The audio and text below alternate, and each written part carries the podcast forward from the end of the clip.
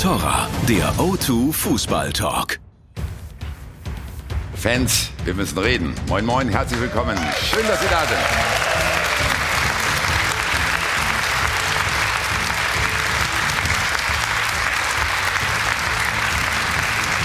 Es bleibt dabei, liebe Zuschauer, und der Spieltag gestern hat das nochmal bestätigt. Der FC Bayern stottert sich durch die Saison. Auch dieses 1 zu 1 gegen Freiburg war kein Knaller. Äh, der Rekordmeister scheint seine Dominanz verloren zu haben und wir fragen uns, woran das liegt und ob und wann Niko Kovac die Kurve kriegt. Unruhige Tage also in München, zumal der Spiegel aktuell berichtet hat, dass man dort den Ausstieg aus der Bundesliga geprüft hat, um in eine europäische Super League einzutreten. Dieses Thema müssen wir natürlich auch besprechen. Dann der Blick nach Dortmund, weil der BVB nach dem 1 zu 0 in Wolfsburg als Tabellenführer nun plötzlich vier Punkte Vorsprung hat hat und weil die beiden Giganten am nächsten Samstag aufeinandertreffen. Das bringt uns automatisch zu unserem Fanvoting voll auf die 12, das wir dem Titel gemäß Punkt 12 auflösen werden und wir wollen von Ihnen wissen, vor dem Gipfel am nächsten Wochenende ist Dortmund jetzt der neue Favorit auf die Meisterschaft. Unser Gast war Trainer an Dortmund, auch beim HSV und hat mit Ferencváros Budapest den Meistertitel geholt und ist dort dreimal Pokalsieger geworden. Wir begrüßen Sie ganz herzlich Thomas Doll.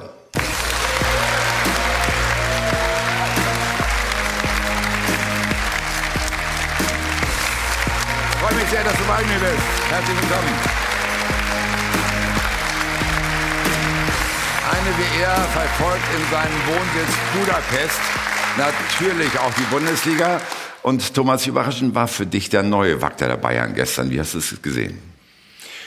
Ja, wir haben natürlich alle äh, gedacht, dass jetzt eine Wende kommt und äh, Gerade im Heimspiel gegen Freiburg ähm, solltest du schon dominanter auftreten, das Spiel natürlich gewinnen und, und es ist wieder so ein kleiner Rückschritt gewesen und äh, ja, da steht viel Arbeit an für Nico. Das besprechen wir. Wir kümmern uns aber auch um die Abstiegszone, das sei nebenbei gesagt. Und wir haben Gäste eingeladen, die schon in der Runde sitzen. Da ist zunächst einmal der Kollege vom Spiegel, der an den Enthüllungen um die geheimen Bayern-Überlegungen mitgearbeitet hat. Er sagt, im Fußball wird mehr gelogen als auf Beerdigungen. Raphael Buschmann.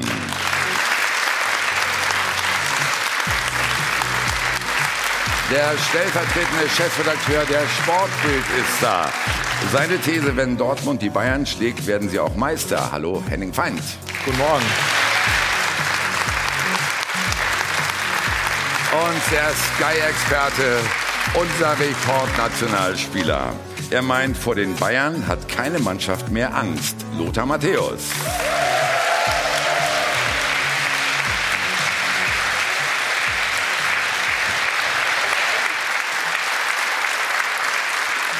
Das sind doch alle schon mal gute Ausgangspunkte für eine lebendige Debatte. Aber wir beginnen mal mit der Tabelle ein bisschen weiter unten. Schalke 04.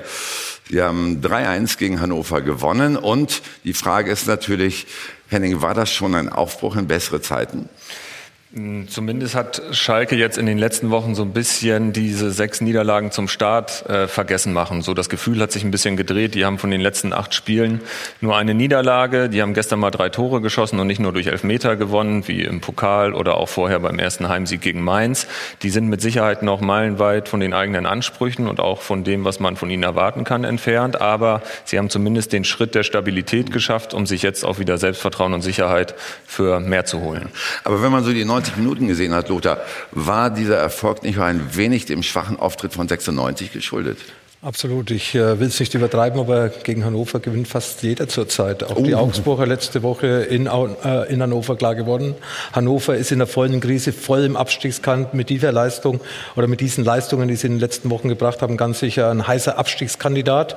Horst Held, Breitenreiter, da wartet sehr viel Arbeit. Äh, sie hatten letztes Jahr eine super Saison für ihre Verhältnisse als Aufsteiger und äh, sie bringen einfach nicht mehr die Leistung, äh, vorne nicht mehr äh, durchschlagskräftig, mhm. hinten zu löchern löchrig und deswegen stehen sie da, wo, wo sie jetzt stehen, eben auf dem Abstiegsplatz. Und äh, es wird Zeit, dass sie die, die, die, die, die, die, die richtige Richtung gehen. Und äh, vor allem äh, muss man sagen, Schalke hat sagen wir mal, kleine Schrittchen nach vorne gemacht, aber wie wir schon gehört haben, das kann nicht der Anspruch von Schalke 04 sein. Mit diesen Spielern, mit diesen Fans, mit dieser Geschichte, mit diesem Etat, da wird mehr erwartet, aber sie haben zumindest jetzt mal Punkte geholt, sie haben Tore geschossen, aber das ist ganz sicher noch nicht Schalke, ja. die wir erwarten, die wir erwartet haben vor der Saison, beziehungsweise die wir kennen. Aber wie gesagt, er spielt ein bisschen offensiver gestern, mhm. hat mit zwei offensiven Mittelfeldspielern gespielt, mit drei äh, vorne, zwei offensive Außenverteidiger. Und ich glaube, Schalke kann nicht nur defensiv, sondern mit dieser Mannschaft muss sie offensiv spielen, ja, um ja. eben erfolgreich äh, zu sein. Gut, aber auf der anderen Seite, man moniert immer wieder, dass Schalke spielerisch nicht überzeugen kann, selbst im Vizemeisterjahr nicht. Ähm, Thomas, wie ist das zu erklären? Wie kommt's? Ähm, ja, ich denke, dass äh, letzte, letzte Saison hat Schalke ja auch nicht in, in, jetzt einen, einen, begeisternden Fußball gespielt. Äh, das, was wichtig war, äh, ist, äh, was Tedesco und auch Christian Heidel reingebracht haben, ist eine gewisse Stabilität. Ne? Er hat sein, sein System gehabt, wo sie Fußballspiele gewonnen haben. Und alle haben natürlich äh, jetzt erwartet, jetzt äh, von außen reingetragen, sie müssen jetzt einen besseren Fußball spielen, offensiveren Fußball, der muss ein bisschen schöner aussehen. Und da glaube ich, in der, in der Anfangsphase der neuen Liga ist davon ein bisschen was kaputt gegangen, was sie sich letztes Jahr so, mhm. so stark aufgebaut haben. Und Tedesco ist ein bisschen von seinem Plan abgewichen. Und ich denke, dass er jetzt, was Henning auch gesagt hat, in den letzten Spielen haben sie wieder auch äh, Fußballspiele gewonnen, was jetzt erstmal ganz wichtig war, nachdem sie so einen schlechten Saisonstart hatten. Und wenn du dann Fußballspiele gewinnst, dann kriegt natürlich auch jeder einzelne Fußballer wieder mehr Selbstbewusstsein, Selbstvertrauen. Und dann geht auch wieder das Fußballspielen los. Und ich denke, dass Schalke 04 mit diesen Spielern, Lothar hat das ja gesagt, sie haben einen, einen, einen sehr, sehr guten Kader, äh, sehr gut zusammengestellten Kader auch, ähm, dass sie jetzt vielleicht auch äh, äh, wieder anfangen, besseren Fußball zu spielen. Und sie brauchten dieses Spiel jetzt gegen Hannover um vielleicht sich der, ein, der einzelne Spieler auch ein bisschen frei zu schwimmen. Da du aber vom Kader sprichst, ne? Äh, der Kader ist vielleicht nominell sehr gut, Raphael, aber äh, inwieweit fehlen da vielleicht so die Typen in der Truppe, die den Rest mitnehmen? Oh, ich glaube schon, dass es da Typen gibt. Mhm. Wenn man sich Burgstaller anguckt oder wenn man sich Naldo anguckt, Fährmann, das sind schon Menschen, Männer, mit, mit denen man auch äh, ordentlich ähm, auch ja. abseits des Fußballplatzes sprechen kann Gut, und die, eine Richtung eigene vorgeben. Sorgen, ne? Also Naldo öfter mal auf der Bank, jetzt Fährmann verletzt. Darauf wollte ich eigentlich hinaus, weil mhm. ähm, im vergangenen Jahr hat Schalke als Kollektiv funktioniert. Wenn man dann aber im Zuge der Saisonvorbereitung und das Ende der Saison zwei sehr, sehr wichtige Spieler für die Achse verliert mit Goretzka und kurz vor Saisonstart mit Kehra, der dafür verantwortlich war, dass du aus der Abwehr eine Spielauslösung hattest. Dann musst du im Prinzip dein Korsett umstellen. Und das hat Tedesco am Anfang der Saison nicht geschafft. Er wollte eigentlich eine Evolution des Spiels zeigen und er wollte, dass ähm, Schalke auch in Zukunft ein bisschen frecher nach vorne spielt, auch spielerische Lösungen hat und hat eben nach den ersten Spielen festgestellt, ohne diese beiden und ohne die Spielauslösung hinten kann ich das noch nicht. Ich brauche eine Stabilität, ich muss erstmal wieder Beton anrühren, ich muss versuchen, eine Abwehr zu haben, die auch funktioniert. Ich glaube auch, dass diese Idee, diese drei Kühlschränke da hinten, hinten reinzustellen mit Nastasic, mit Naldo und mit ähm, Salif Sané, ist halt auch etwas, was wirklich schwierig ist, weil du überhaupt keine Spielauslösung hast. Er jetzt gerade versucht er ziemlich viel zu korrigieren und noch zu verschieben ja. und man sieht, dass sie stabiler werden. Gut, aber inwieweit ist es denn auch legal, äh, Lothar, dass Tedesco, dass der Trainer sagt, ich verzichte dann doch erstmal wieder auf Schönheit und will erstmal die Punkte holen? Äh, ich glaube, das ist normal nach, dieser, nach diesen Auftaktniederlagen, dass es dann erst um Punkte geht und nicht um Schönspielerei. Auch letzte Woche in Leipzig gepunktet. Äh, wir vergessen ein bisschen Max Meyer. Für mich war Max Meyer ein ganz wichtiger Spieler, weil er äh, für den Spielaufbau verantwortlich war. Er konnte das Tempo herausnehmen, konnte aber auch das Spiel schnell machen. Der dann ja als Sechser gebracht wurde mit, nachher, seiner, mit, mit, seiner, mit, seiner, mit seiner Qualität. Sie haben drei Spieler verloren, die aus dem eigenen Nachwuchs kommen. Und das ist natürlich auch wichtig. Sie kennen Schalke, sie wissen, wie Schalke tickt, sie wissen, wie Schalke lebt und die anderen, die jetzt neu dazugekommen sind, die müssen sich erstmal an Schalke gewöhnen. Eine kommt aus Hoffenheim, der andere kommt aus Hannover. Das ist natürlich nochmal, sagen wir mal, von der, von der ganzen Geschichte des Vereins nochmal eine Stufe höher wie Hannover oder Hoffenheim. Und da muss natürlich sich ein Spieler dran gewöhnen, an diese Fankultur. Und das dauert natürlich Zeit. Und natürlich ist es klar, und Thomas hat es gesagt, äh, dass man eben dann nach so einer Niederlagenserie zum Auftakt erstmal wieder punkten muss. Und durch die Punkte gewinnt die Mannschaft natürlich auch wieder an Selbstsicherheit, Selbstvertrauen. Und dann kommt wahrscheinlich auch das vielleicht schönere Spiel, das man von Schalke mit diesem Kader erwartet. Frage ist natürlich auch, wie lange wird das Publikum auf Schalke das mitmachen? Wie lange werden die halt diese Hausmannskost zumindest begleiten? Ich glaube, das ist der größte Sieg, den der Verein in dieser Saison feiern kann, dass die Fans so ruhig sind. Das ist eigentlich ein bisschen Schalke untypisch. Für mich hat Schalke, wenn man das in der Liga vergleicht, die letztes Jahr Vizemeister waren, kein Vizemeisterkader. Ich glaube nicht, dass, das, äh, dass sie das auch so problemlos wiederholen könnten. Und gerade diese sechs Niederlagen zum Start, da war es eigentlich ungewöhnlich, dass die Nordkurve so ruhig blieb und auch, dass Clemens Tönnies ähm, als genauso Boss ruhig blieb. genauso ruhig geblieben ist, denn der verkörpert nun mal die Schalker Seele und auch die Schalker Fanseele wie kein zweiter. Und normalerweise wäre es in der Vergangenheit, glaube ich, die Gefahr groß, dass das aufploppt und man ein deutlich größeres Problem hat. Aber diese Sensibilität der Fans, da die Ruhe zu bewahren, ist das, worauf sich jetzt auch Heidel und Tedesco im Moment stützen können. Denn wenn sie die Kurve verlieren würden, dann wird es für beide eng werden, denke ich. Aber eine, eine Sache, also ich komme aus dem Pott, ähm, auf Schalke erwartet kein Mensch Champagnerfußball. Ne? Also da wird teilweise eine Grätsche mehr bejubelt als ein Tor. Ähm, kein Mensch erwartet, dass man dort wirklich irgendwie äh, Tiki-Taka spielt oder sonst was, sondern man will sehen, dass diese Mannschaft kämpft, dass sie sich auf, aufreibt. Es gab letzte Saison mehrere Spiele, bei denen äh, wirklich das Publikum aufgestanden ist, wenn es an der Außenlinie eine, eine Grätsche gab, insbesondere von den jungen Leuten, äh, die, die dort mit reingeworfen werden. Also das ist, glaube ich, etwas, womit Tedesco eigentlich die Leute mehr packen kann, wenn er eine Truppe hat, die, die sich im Mittelfeld zerreißt, die sich in der Abwehr zerreißt, als wenn er äh, irgendjemanden hat, der drei Leute aussteigen lässt und dann am Ende neben das Tor schießt. Gut, wenn wir das alles berücksichtigen und sehen, dass sich der Erfolg jetzt so langsam auch wieder zahlenmäßig einstellt. Thomas, wie siehst du dann die Perspektive von Schalke für dieses Jahr? Ist die Europa League noch erreichbar?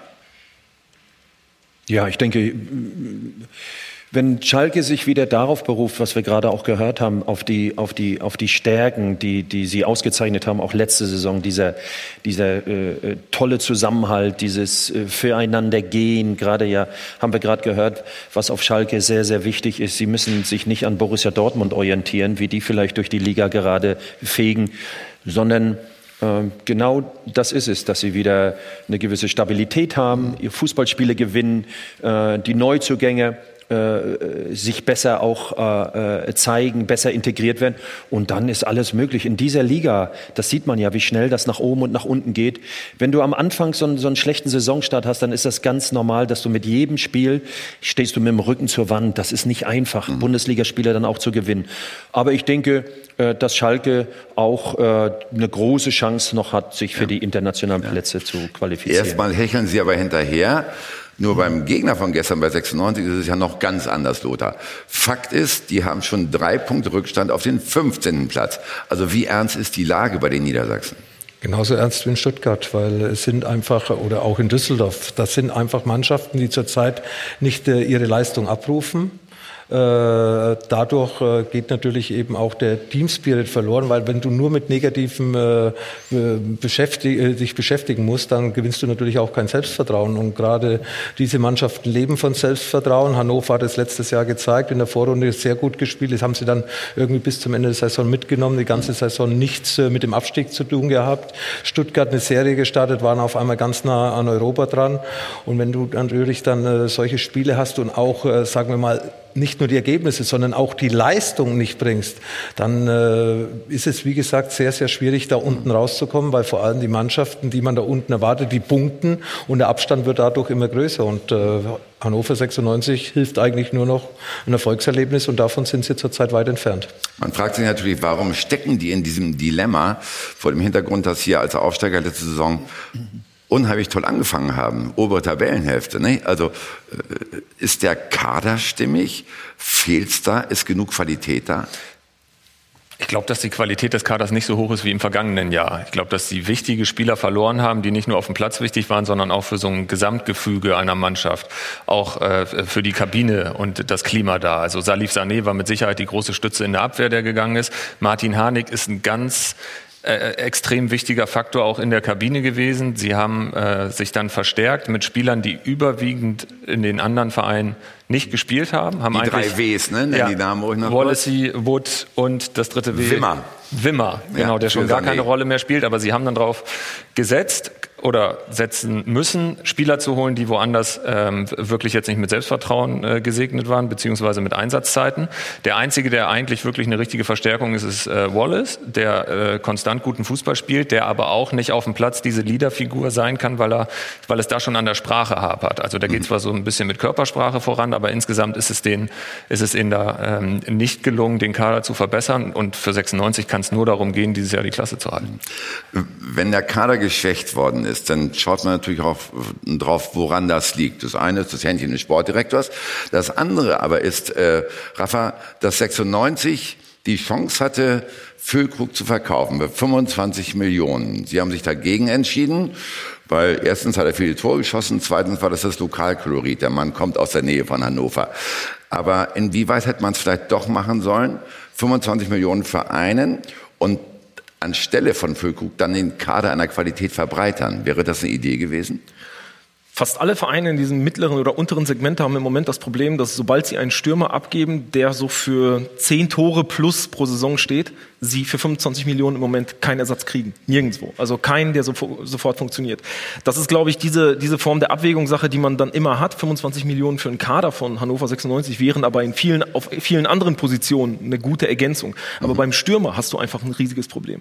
Ich glaube, dass Hannover äh, 96 aber grundsätzlich, wenn es dann auch um Kaderplanung und so weiter geht, mittlerweile mit ganz anderen Sachen auch zu kämpfen hat. Wenn man sieht, wie, wie Herr Kind gegen die Fans arbeitet oder die Fans gegen Herrn Kind, das kann man auslegen, wie man möchte, wenn ähm, die Ränkespiele mit Held dazukommen. Da ist halt auch oben sehr, sehr viel, was ähm, ja genau diese Probleme, die dort oben dann entstehen, nach unten trägt und Ja. äh, das zeigt sich dann auch in der Mannschaft und in der Kaderzusammenstellung. Also das ist gärt wirklich im Verein und das müssen wir vielleicht unserem Publikum erklären. Es gibt eine Opposition, die jetzt äh, Stimmen gesammelt hat, um eine außerordentliche Mitgliederversammlung einzuberufen. Die muss innerhalb der nächsten fünf Wochen dann auch passieren. Ziel ist die Abberufung vom Geschäft, äh, vom Präsidenten Martin Kind. Inwieweit legt sich sowas auf eine Mannschaft, Henning? Ich glaube, dass es die Mannschaft bis auf vielleicht ein, zwei Ausnahmen, die da wirklich verwurzelt sind, so wie Füllkrug zum Beispiel oder auch Schauner, der jetzt länger da ist, Schwegler, so jemand, der sich auch, oder Spieler, die sich auch so mit dem äh, Drumherum und den äh, Gegebenheiten im Club bewegen, dass es da vielleicht, dass die das verfolgen. Ich glaube, dass es für den Rest der Mannschaft keine großartige Rolle spielt und die Leistung auf dem Platz davon abhängig ist, wie die Stimmung im Umfeld ist. Man muss sagen, die Fans haben ja ihren Boykott äh, zum Großteil wieder äh, aufgegeben quasi und unterstützen die Mannschaft wieder. Das heißt, für die Mannschaft, wenn sie durch den Tunnel geht auf den Platz, ist nicht kriegsentscheidend, ob links und rechts, wie die Auseinandersetzung da gerade läuft. Weil mittlerweile die Auseinandersetzung ja auch so kleinteilig geworden ist, dass viele dem gar nicht mehr mit zwei Sätzen folgen können, worum es da eigentlich geht. Aber wenn es gegen Martin Kind persönlich geht, der Mann will mehr Anteile haben, haben wir inzwischen alle gehört, 50 plus 1. Der Mann ist aber auch als Sponsor aufgetreten. Ich denke mal, der wird so um die 20 Millionen drin haben bei 96 Lothar. Ist das nicht auch ein großer Schaden für den Verein, wenn er dann jetzt gekillt werden soll? Es ist alles schädlich in diese Richtung, dass es so passiert, dass so viel diskutiert wird. Und das kann man auch nicht von der Mannschaft we- weghalten. Ich gehe noch mal kurz zurück. Äh, Modeste von Köln verkauft worden für viel Geld, Köln abgestiegen. Das ist dann so ein Beispiel, was wir gerade gehört haben. Man wollte Füllkrug behalten, weil man hat ja Harnik schon verloren, der auch sechs, sieben, acht Tore geschossen hat. Füllkrug um die 15 Tore, das sind so 23 Tore, die dann auch zum sicheren Klassenerhalt gereicht haben. Und natürlich hat man dann solche Beispiele und deswegen hat man wahrscheinlich Füllkrug nicht verkauft. Kind, äh, ganz sicher, ohne Kind wird Hannover 96 nicht so dastehen, wie sie heute dastehen. Und es ist ja auch sein gutes Recht, weil er seit über 15, 20, 25 Jahren, ich kann es gar nicht so mehr richtig verfolgen, es ist schon lange her, dass er sehr viel für den Verein gemacht hat. Nicht nur wirtschaftlich, sondern auch äh, zeitmäßig. Er opfert sich auf für den Verein, identifiziert sich für den Verein und ist natürlich klar, dass er dann im Endeffekt auch gewisse Dinge zurückholen möchte. Und äh, das hätte man vielleicht anders regeln können. Äh, ich bin immer. Entschuldigung, Entschuldigung dass ich- aber ich finde das gar nicht so klar, dass er Dinge zurückholen möchte. Also wir haben ein 50 plus 1 und wir haben eine Investorenregelung. Bei einer Investorenregelung gibt es Gesetze und es gibt äh, Regularien, die gemeinsam mit der Liga entwickelt wurden. Und wenn diese Regularien für Herrn Kind im Moment nicht passen, hat er höchstens sein gutes Recht, über Gerichte zu gehen und dort versuchen, diese Regularien zu verändern. Was er wohl auch tun will, Aber klar. er hat nicht das Recht, diese Sachen jetzt für sich zurückzuholen. Weil Da, das, darüber müssen am Ende Liga und Gericht entscheiden. Gut, aber die Frage ist ja, inwieweit solche internen Querelen den Verein sogar die Bundesliga kosten könnten. Ja, das sind jetzt äh, Sachen, ich sage immer, für mich ist das der, der Vordergrund das Sportliche und alles, was drumherum ist. Und da haben wir viele Beispiele im deutschen Fußball, wo sich die Vereine selbst kaputt gemacht haben. Und äh, das nächste Beispiel könnte Hannover 96 sein, wenn sie das nicht schnell möglichst in den Griff bekommen. Weil, wie gesagt, da kannst du die besten Spieler haben, beste Trainer, gute Voraussetzungen, aber das bleibt irgendwo hängen. Und dann, wenn dann, wie bei Hannover zurzeit auch nicht die Erfolge da sind, dann kommt alles zusammen. Und dann kann sehr viel, sehr schnell einstürzen. Und äh, ich glaube, wir brauchen dann nur kurz zurückschauen, sind so viele Vereine durchgereicht worden, die einfach irgendwo keine klare Linien, keine, keine, keine, äh, keine klare Linien in ihrem äh, Konzept gehabt haben, beziehungsweise wo der eine gegen den anderen.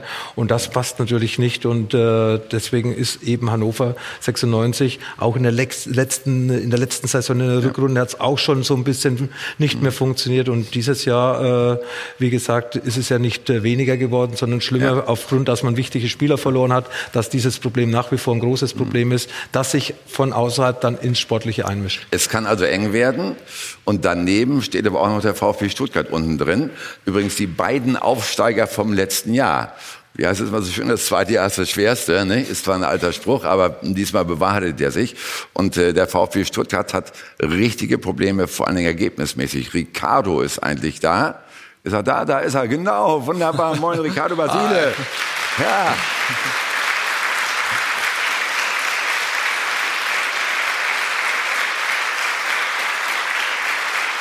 Bring uns rein ins Thema, Ricardo. Dein Wunsch ist mir Befehl. Also die Stuttgarter, tja, was soll man da noch sagen? Seit Markus Weizil da ist, drei Spiele, drei Niederlagen, 0 zu 11 Tore, das muss man sich mal reinziehen. Die waren letzte Saison noch die zweitbeste Defensive und, das verwundert nicht, schlechtester Trainerstart in der VfB-Geschichte. Nur die Fans, Wonti, sehen in Markus Weinzel gar nicht den Hauptschuldigen, denn, schau mal, sie sagen das, Simon, nämlich, wenn wir mal draufschauen, die Mannschaft durch mangelnden Einsatz und Zweikampfeinstellung im Spiel und Max sagt, es hat schon mit der Entlassung von Wolf durch Reschke begonnen. Mittlerweile ist der Kader nun auch so schlecht zusammengestellt, dass selbst ein Weinziel nichts mehr damit anfangen kann. Tja, und die, ja, die Fans sagen wohl, dass Markus Weinziel Reschkes oder das Managements Fehler ausbaden muss. Auf der anderen Seite 04, 0403. Einen schlimmeren Einstand kann ein Trainer nicht haben, Thomas. Ist äh, Markus Weinziel die äh, ärmste Sau oder sind die Ergebnisse ein Statement der Mannschaft gegen den Trainer?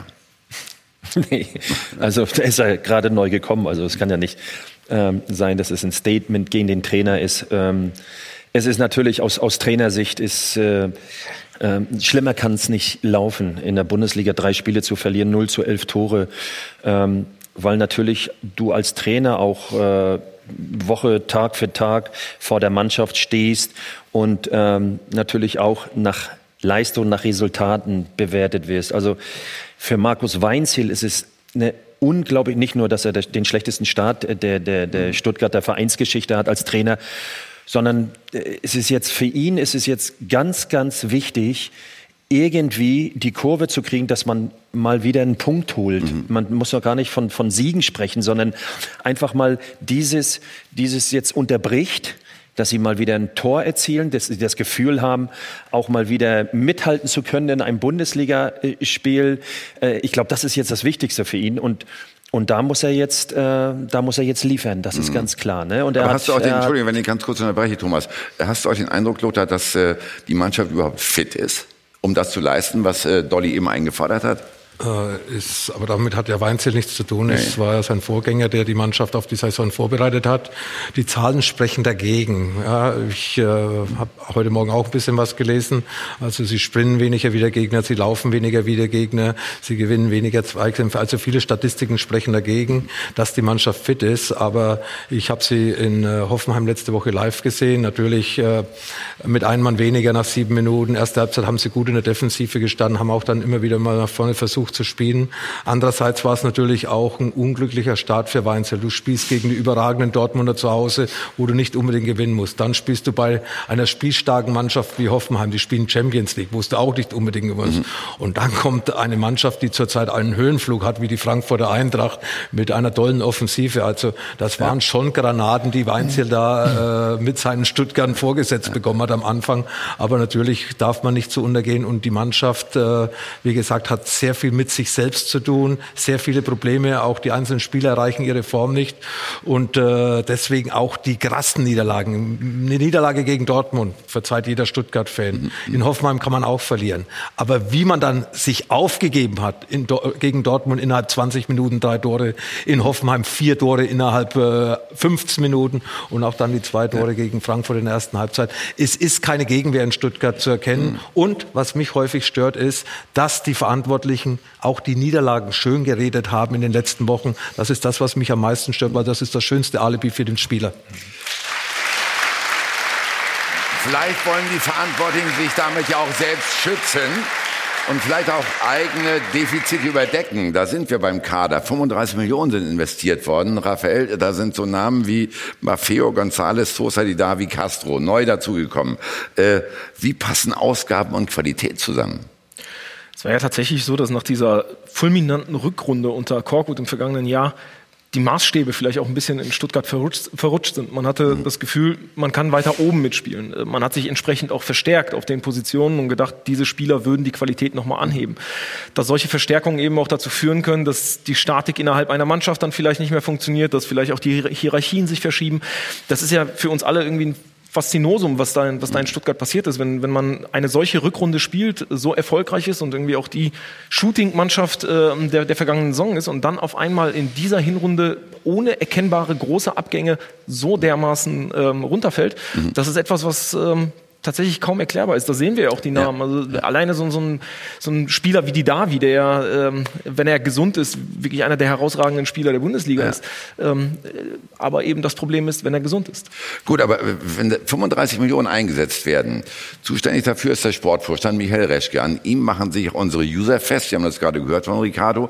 Also hat, äh, muss Reschke sich dann einen Vorwurf machen, wenn das nicht greift? Ja, auf jeden Fall. Also ich glaube, dass ein Grund, warum, ich glaube, es ist so ein bisschen Überheblichkeit eingezogen mhm. beim VfB Stuttgart, auch in der Sommerpause. Ich, dieser berühmte Spruch, fast schon Phrase, Hochmut kommt vor dem Fall, war mhm. extremst zu beobachten beim VfB. Die sind gefühlt, auch nach den Verstärkungen, hier ein Spieler von Pep Guardiola geholt und so weiter ja. und so fort, mit der breitesten Brust der Bundesliga durch die Gegend marschiert. Und ähm, die leiden im Moment so ein bisschen an dem alten HSV-Problem mit großen Namen, aber kleiner Leistung. Also eklatant Bartstuber, für mich eigentlich die mhm. Symbolfigur auch. Und natürlich ähm, ist es so, dass die konditionell ein Problem haben, ja. dass sie auch Aber vom bleib Tempo mal wirklich nicht, nicht, nicht wegkommen. Bleib mal bei mhm. Michael Reschke. Muss er sich einen Vorwurf machen, dass er, er war ja bekannt für sein Spürnäschen, er war Goldgräber, als er in Leverkusen in München war. Muss er jetzt sich einen Vorwurf machen, dass er nicht richtig gelegen hat mit seinen Transfers in Stuttgart? Na, das ist jetzt ein Drittel der Saison rum mhm. und der mhm. VfB Stuttgart ist mit fünf Punkten Tabellenletzter und ist mit der Ambition gestartet, nach Europa zu gehen. Das spricht erstmal nicht dafür, dass die erhoffte Verstärkung durch die Transfers eingetreten ist. Das ist mhm. so klar. Hast du, hast du eine Idee, wie es kommt, dass Michael Reschke halt äh, dieses Mal so ein bisschen daneben gelegen hat mit den Transfers? Oh, erstmal denke ich, dass er sich unglaublich Gedanken gemacht hat, um diesen mhm. Kader äh, so zusammenzustellen, äh, dass sie wirklich auch die Chance haben, vielleicht oben anzuklopfen. Mhm. Ähm, man hat ja gesehen, der Saisonstart, ich glaube, sie haben das erste Spiel in Rostock verloren im Pokal, mhm. sind mhm. ausgeschieden. Da ist das natürlich gleich so ein bisschen ähm, äh, nach unten gegangen, die Tendenz in der Saison. Ja. Und äh, was mich ein bisschen gewundert hat, dass man sich so schnell auch dann vom Trainer verabschiedet ja. hat, ne? von Korkut, der letztes Jahr einen überragenden Job gemacht hat. Ähm, ich, für mich ist es immer ein bisschen einfach, auch wenn die vielleicht die, die, Statistik, die Statistik ein bisschen belegen. äh, dass sie vielleicht nicht mehr so viel laufen oder nicht mehr so viel sprinten. Ich kann mir nicht vorstellen, dass ein Bundesliga-Trainer eine Mannschaft nicht fit bekommt. Mhm. Das kann ich mir nicht vorstellen. In der Vorbereitung, gerade in Deutschland, und die Bundesliga ist so hart, du musst topfit sein, um irgendwie auch nur eine kleine Chance haben, äh, um Fußballspiele zu gewinnen. Mhm. Das, das, das lasse ich nicht gelten. Ich finde zum Beispiel auch nicht gut, wenn Kollegen über andere Kollegen vielleicht dann irgendwann sagen, äh, die Mannschaft hat ein, äh, konditionelle äh, Defizite. Mhm. Das gehört sich nicht, meine Meinung. Äh, das macht man nicht. Äh, das lenkt ein bisschen ab von den, von den Sachen, die vielleicht da wirklich auch stattfinden. Und äh, Sie können jetzt nur die Kurve kriegen.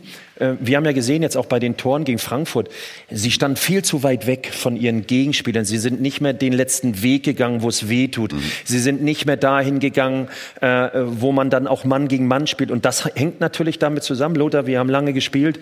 Wenn du, äh, wenn du die ganze Zeit nur Niederlagen bekommst, du läufst nur hinterher, irgendwann werden die Beine auch schwer. Und dass dann die Statistiken ein bisschen ja. anders aussehen als jetzt, wenn ich vielleicht beim 1-1 oder mhm. vielleicht beim 1-0, äh, sieht das alles ein bisschen anders aus. Die Köpfe gehen runter, sie sind zurzeit wirklich richtig am Boden. Das merkt man auch in den, in den Interviews von den Spielern. Und jetzt ist es natürlich wichtig für Markus als Trainer, mhm. äh, dort einen Weg zu finden, um die Jungs wieder dort rauszuholen. Ob man jetzt den mal, mal wieder Videos ja. zeigt von früher, wo es viel, viel besser gelaufen ist, äh, dass man wieder mal andere Sachen macht, um sie wieder in einen anderen Flow zu bekommen. Das ist eine ganz, ganz wichtige äh, äh Situation ja. jetzt für den ganzen Verein ja. und auch natürlich für den Trainer. Und äh, das nächste Spiel, äh, Sie haben jetzt wieder die Möglichkeit, sich, sich jetzt wieder in dieser Woche zu finden schauen, was wir besser machen müssen. Ja. Aber da müssen natürlich jetzt Jungs vorangehen. Das können wir nicht von den Neuen erwarten, die schon ein bisschen länger in dem Verein sind. Das ist das reine Sportliche. Aber daneben gab es unter der Woche auch die Nachricht, dass Guido Buchwald, seines Zeichens Aufsichtsrat beim VfB, seinen eigenen Sportvorstand Michael Reschke hart kritisiert hat. Was steckt dahinter? Das klären wir gleich noch. Und dann gehen wir natürlich auf das Thema der Woche ein. Football Leagues, wenn man so will der Bayern-Aufstieg, der geplante Bayern-Aufstieg 2016 aus der Bundesliga. Alle Hintergründe bei uns in der Sendung. Bleiben Sie bei uns.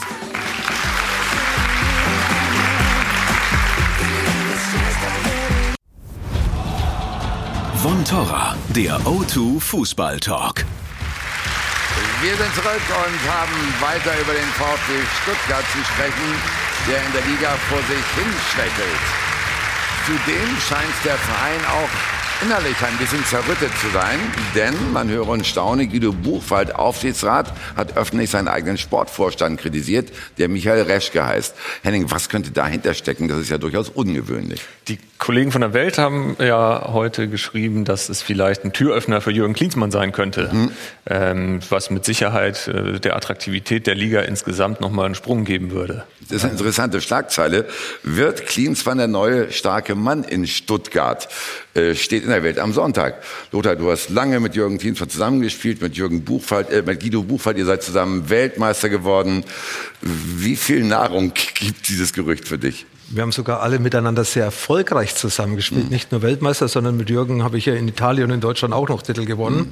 Und ich habe Jürgen in äh, letzter Zeit häufiger getroffen. Er ist ja seit äh, der Beurlaubung durch äh, der US-Verband als Nationaltrainer ist er ja so ein bisschen Weltreisender, würde ich sagen, aber er ist sehr nah am Fußball dran, er ist Fußball verrückt, er macht sich sehr viele Gedanken und äh, ich könnte mir vorstellen, dass Jürgen auch, äh, wenn er in Stuttgart gehandelt wird und diese Möglichkeit ergeben würde, auch äh, dazu Gesprächen bereit äh, ist. Man weiß aber, wenn Jürgen irgendwas macht, dann gibt es nicht mehr wir machen das, sondern dann macht es hauptsächlich Jürgen. Und da muss ich natürlich dann Stuttgart auch äh, darauf vorbereiten, dass wenn Jürgen wirklich diese einen Einfluss nehmen sollte im sportlichen Bereich beim VfB Stuttgart, dass dann das äh, schon äh, nicht irgendwie so einmal am, in der Woche am Telefon ist, sondern dass das dann intensiv ist, weil er hat äh, Ideen und wenn Jürgen Ideen hat, dann zieht er die auch von Anfang an durch.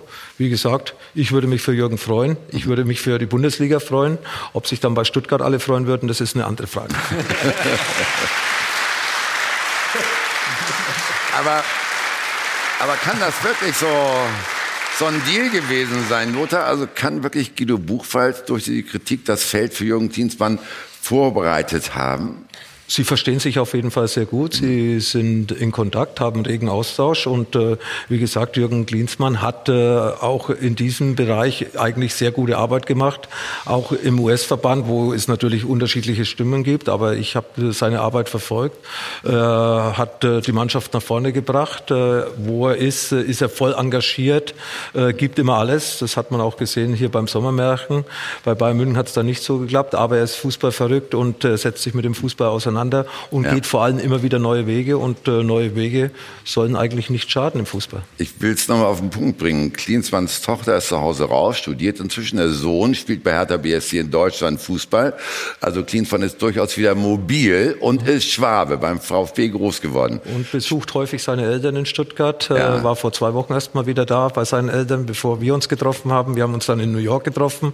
Also wie gesagt, äh, Jürgen äh, hat einen Bezug nach Stuttgart mhm. und ihn tut es natürlich natürlich weh, dass sein Heimatverein im Endeffekt äh, sportlich in ja. dieser Saison ein bisschen der Musik hinterherläuft. Und er hat sein Jobprofil ja ganz klar auch abgesteckt. Wir mhm. hatten vor, ich glaube, zwei, drei Wochen ein Interview mit ihm, großes in Sportbild, wo er auch gesagt hat, dass er großen Reiz verspürt. Mhm. Auch die Bundesliga per se immer reizvoll ist. Aber genau wie Lothar beschrieben hat, hat er es auch selbst gesagt, er würde nur in einer Position kommen, in der er absolute Entscheidungsgewalt hat und die Dinge ja. nicht großartig abstimmen muss. Und sagen wir mal so, das Entree beim VfB äh, ist auf Platz 18 natürlich jetzt gerade höher als in der vergangenen Saison, wo sie in der Rückrundentabelle Vierter, Fünfter waren. Da ist ja was möglich. Das kann also sehr spannend werden. Wir kommen zu den Bayern darf man noch sagen, zu den Krisen Bayern, aber ja, es sind ja Fakten. Äh, so, dann haben wir das 1 zu 1 gestern gegen Freiburg. Nach einer 1 zu 0 Führung äh, frage ich dich erstmal als äh, Beobachter von außen, warum bringt der große FC Bayern selbst ein 1 zu 0 und selbst gegen Freiburg nicht mehr nach Hause heutzutage?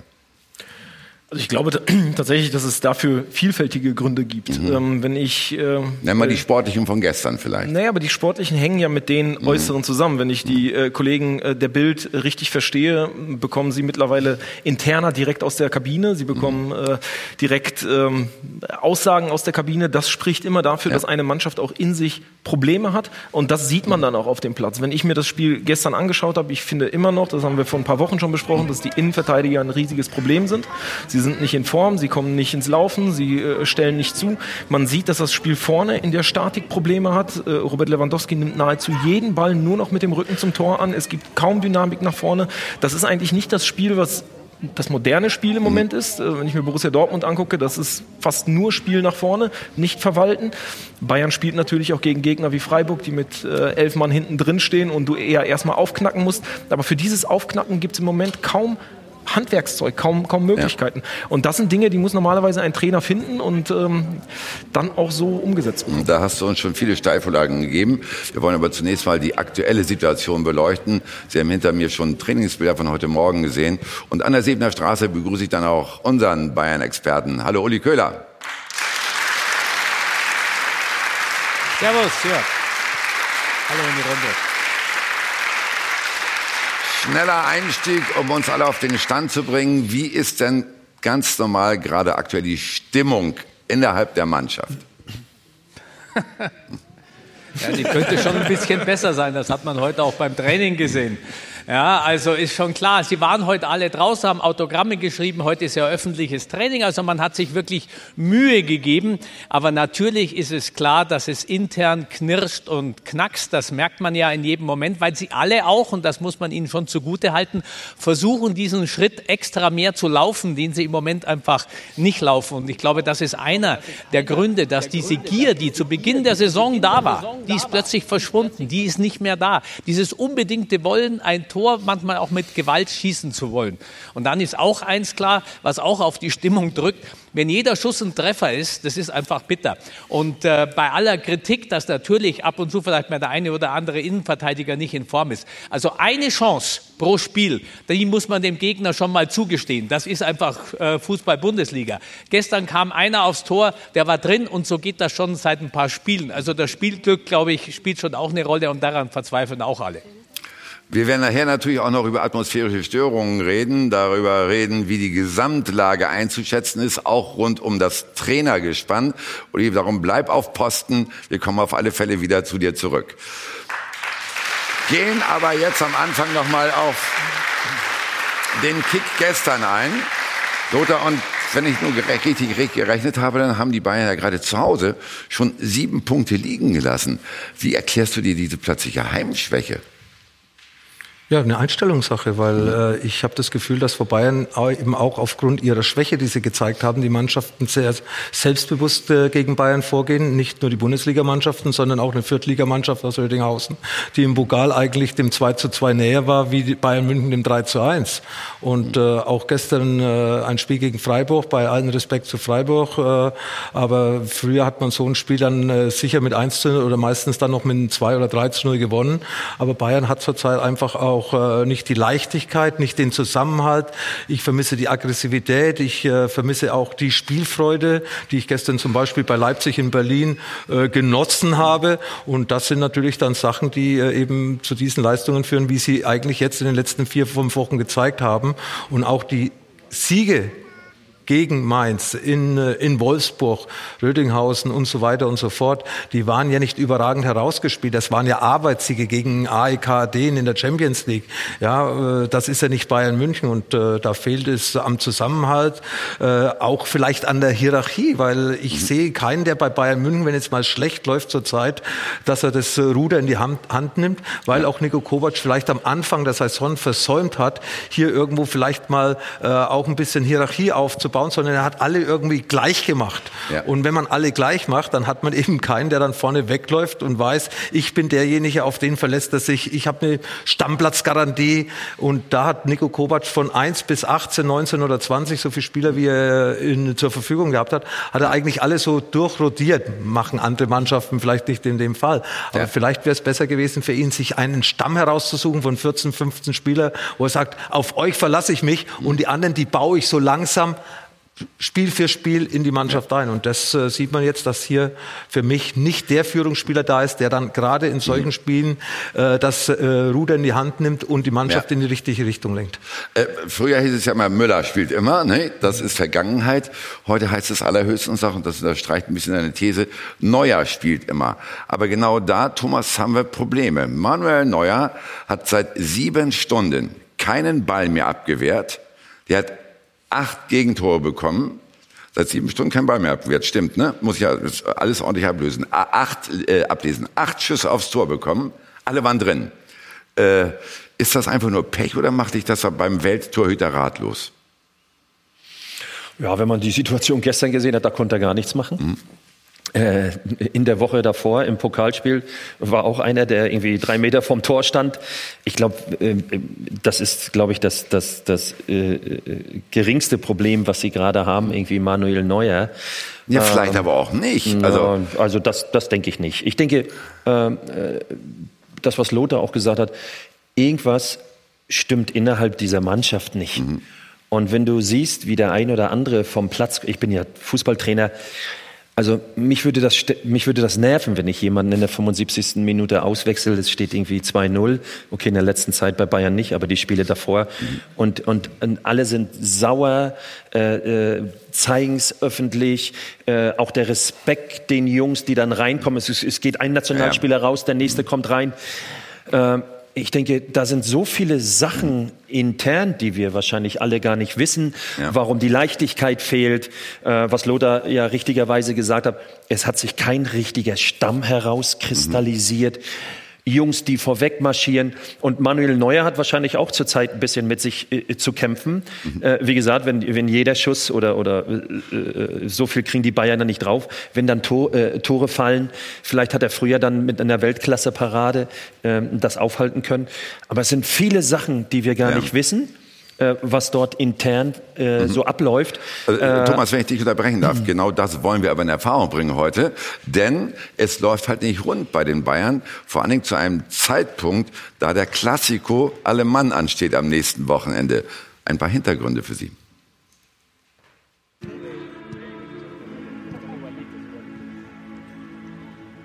Die Bayern, eine Woche vor Dortmund. Auf der verzweifelten Suche nach zündenden Ideen im Spiel nach vorn. Ob Freiburg, Rödinghausen oder Athen, was die Offensive betrifft, so bringt der Rekordmeister die stattliche Qualität im Kader nicht auf den Platz. In allererster Linie dafür zuständig der Trainer, der oft ratlos wirkt und ein bisschen beratungsresistent. Es ist ja nicht so, dass jetzt 90 Minuten ähm, das nicht gut ausschaut. Also ich finde, wir fangen immer ordentlich an und ähm, wir haben immer wieder auch Phasen, wo es gut ist. Aber Geschmäcker sind verschieden. Ich habe meine Version und der eine oder andere hat seine andere Version. Dass er defensiv spielen lassen kann, hat Kovac in Frankfurt bewiesen. Doch der Anspruch eines FC Bayern ist ein anderer. Er muss die Kreativität eines Star-Ensembles auf den Rasen bringen. Tut er nicht bisher. Sein Plan A, über die Außen zu kommen, funktioniert seit Wochen nicht mehr. Auch weil Robben und Ribéry oft träge wirken und die Gegner sich zunehmend darauf einstellen. Selbst Regionalligist Rödinghausen hatte Ribéry zuletzt im Griff. Ich gebe Ihnen recht, dass äh, die Bälle in den Fuß, um dann irgendwo jemanden anzudribbeln, inzwischen schwierig sind, weil eben die Außen gedoppelt und getrippelt werden und dann ist es schwierig dort durchzukommen. Bliebe noch Plan B durch die Mitte. Funktionierte oft auch nicht. Und jetzt fehlt mit Thiago auch noch der beste Spieler in der Zentrale. Durch die Mitte ist allgemein schwierig, denn äh, durch die Mitte machen alle zu. Das heißt, äh, da gibt es zwei Viererblocks. Noch ein Problem? Kovac scheint zunehmend an Autorität zu verlieren.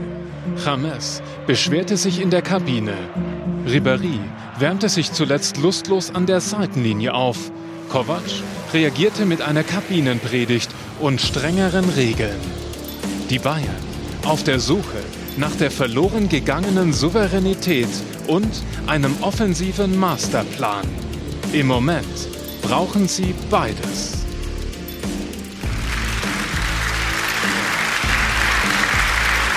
Tja, wo ist die Souveränität hin? Und Henning, Warum ist sie deiner Einschätzung nach dem FC Bayern abhanden gekommen? Ich habe es äh, im Applaus untergegangen. Ja, äh, wo ist die Souveränität hin und warum ist sie dem FC Bayern abhanden gekommen? Na, der FC Bayern hat bis jetzt unter Nico Kovac keinen Plan entwickelt, wie sie Fußball spielen wollen. Und die Mannschaft hat keine Automatismen, die sich äh, in irgendeiner Art und Weise eingebrannt haben. Und es gibt eine Zahl, die das sehr deutlich untermauert. Mhm. Ähm, der FC Bayern hat traditionell immer den höchsten Ballbesitz in der Bundesliga. Seit zehn Jahren ist das so. Zu Zeiten von Pep Guardiola war es allerdings so, dass zu 47 Prozent die Mittelfeldspieler den Ball mhm. hatten. Das heißt, die haben hohen Druck aufgebaut, viele Ballstaffetten, immer nach Lösungen gesucht, um gegen tiefstehende Gegner dann reinzugehen. Das hat sich jetzt geändert. Mittlerweile haben fast 50 Prozent die Abwehrspieler den Ball. Das Mittelfeld statt 47 nur noch zu 30 Prozent. Und Robert Lewandowski verhungert vorne total.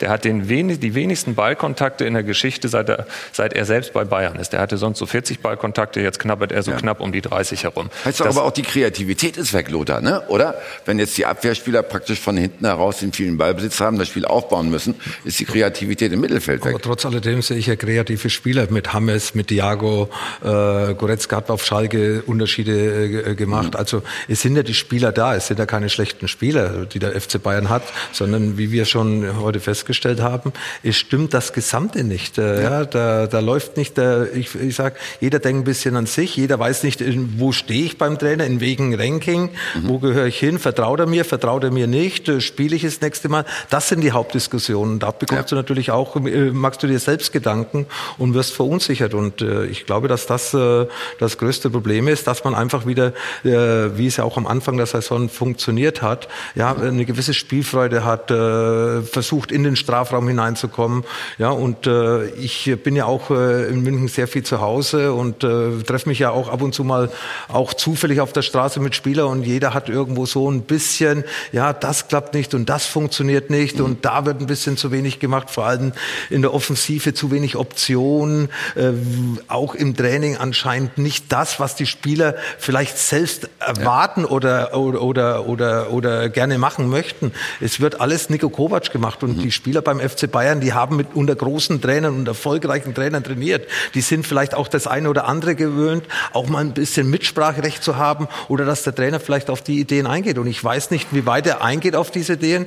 Ich höre von den einen oder anderen Spielern, dass im Endeffekt äh, einige Sachen nicht gemacht worden sind, was die Spieler gerne im Training ja. gerne sehen würden. Damit sind wir automatisch beim Trainer. Henning, ich würde dich bitten, einfach dein Wort zu behalten. Denn gerade in Sachen Nico Kovac haben wir natürlich Interessantes aus dem Netz und äh, dafür steht bei uns einer wie kein anderer. Da steht wirklich Ricardo, der Mann mit dem Zopf. ja. Äh, mittlerweile sagt man ja nicht mehr Zopf, sondern Dutt. Aber das ist ein anderes Thema. Äh, ja, die Fans, die Stimmung ist umgeschlagen. Vor allem im Netz. Da hatte gestern der Hashtag Kovac out Hochkonjunktur. Aber warum denn? Benjamin sagt zum Beispiel, wir haben absolut keinen Plan nach vorne. Das hat ja auch Lothar gerade schon gesagt. Und das kreide ich Kovac an. Kovac out. Und Chris, seit mittlerweile elf Spielen nicht mehr überzeugend gespielt. Die Ausrede, es liegt an der Einstellung oder an der Form, zählt nicht mehr. Irgendwann müssen Kalle und Uli doch mal merken, woran es liegt. Und jetzt ganz spannend, handeln, bevor wir nächste Woche komplett untergehen. Die Bayern-Fans scheinen Angst zu haben. Ich weiß gar nicht, Wonti, du sagst immer, ich bin noch ein Jungspund, aber 26 Jahre alt bin ich dann doch schon, wann das das letzte Mal der Fall war. Und nicht nur die Fans schießen mittlerweile gegen Kovac, denn auch die Spielerfrauen. Thomas Müller saß gestern 70 Minuten auf der Bank, wurde dann eingewechselt und seine Frau, die ja eigentlich eher immer zurückhaltend ist, Lisa Müller, hat dann via Instagram das hier gemacht. Mehr als 70 Minuten, bis der mal einen Geistesblitz hat. Wonti, immerhin wissen wir jetzt, was im Hause Müller so diskutiert wird. Ja. Hü. Das, das lässt einen ja schon tief durchatmen. Henning, 70 Minuten, bis der dich mal einen Geistesblitz hat. Wie würdest du diese Einmischung einer Spielerfrau interpretieren? Ich habe mir gestern Abend mal kurz vorgestellt, ob das unter Jupp Heynckes auch passiert wäre. Mhm. Und das kann ich mir nicht vorstellen. Und das spricht A natürlich dafür, wie so die Stimmung ist, wenn Thomas nach Hause kommt mhm. und da so spricht. Und es spricht aber auch dafür, dass die Chefs, und er ist ein Chef, nicht die Autorität genießen, so wie es sein müsste. Und zwar nicht nur der Trainer, sondern höchstwahrscheinlich auch der Sportdirektor, der dafür normalerweise Sorge zu tragen hat, dass auch solche Dinge nicht passieren. Mhm. Man kann, muss jetzt nicht die Spielerfrau kontrollieren, aber ja. sie, der FC Bayern hat, glaube ich, auch relativ viel zugelassen und ja. nicht in Härte durchgegriffen der Mannschaft gegenüber, ja. dass das, was Jupp Heynckes letztes Jahr nach Ancelotti alles mhm. erstmal wieder einpflegen musste, den Respekt, den Umgang untereinander, dass alle straff sitzen, die sind mit allem, was man so hört, auf dem besten Wege, sich wieder zu Ancelotti mhm. Zeiten zurück zu, äh, zurück zu ähm, verwandeln. Und Uli Hoeneß hat bei der Ancelotti-Entlassung den großen Satz gesagt, wenn du als Trainer die prominentesten Spieler gegen dich hast, hast du keine Chance. Mhm. Ich könnte jetzt nicht, also sagen wir mal so, es gibt bestimmt mehr Spieler, die nicht auf Kovacs Seite stehen, als die, die für ihn durchs Feuer gehen. Äh, Bleib mal bei Lisa Müller und dem Gatten bei Thomas Müller. Äh, wenn da steht, endlich mal ein Geistesblitz, kann man daraus schließen, sage ich mal ganz offen, dass die zu Hause besprechen, dass der Trainer keine Ideen hat. Ich glaube schon, dass die Unzufriedenheit von Thomas Müller eher nicht uns vor der Sky-Kamera erzählt, mhm. sondern dass er sich darüber mit seiner Frau und nicht nur seit letzten Samstag unterhält, sondern seit Wochen, wo er eigentlich unzufrieden ist, weil er will ja auch von Anfang an spielen. Robben und Ribéry zeigen es auf ihre Weise, James äh, sagt es einem Journalisten in Kolumbien auf seine Weise und Müller lässt halt zu Hause Dampf ab, weil er irgendwo unzufrieden ist und irgendwo muss es ja raus und äh, Lisa will das auch nicht jede Woche hören und deswegen wahrscheinlich auch gestern dann diese Reaktion gegen den Trainer ganz klar gerichtet, äh, dass er eigentlich 70 Minuten gebraucht hat, um irgendwo mal äh, nachzudenken, dass er eigentlich Thomas bringen soll. Und äh, ja, es sind die Gespräche zu Hause. Ich führe auch zu Hause Gespräche, die ich nicht vor der Kamera führe, auch wenn es mal gegen Mitspieler ist, gegen Trainer oder sonst irgendetwas war. es ist doch völlig normal und das sind, das ist die Stimmungslage. Das ist bezeichnend für die Stimmungslage beim FC Bayern, diese. Aussage von Lisa Müller, dass eben, wie wir gerade gehört haben, nicht alle Spieler hinter Nico Kovac sind. Und das ist das Gefährliche beim FC Bayern zum jetzigen Moment.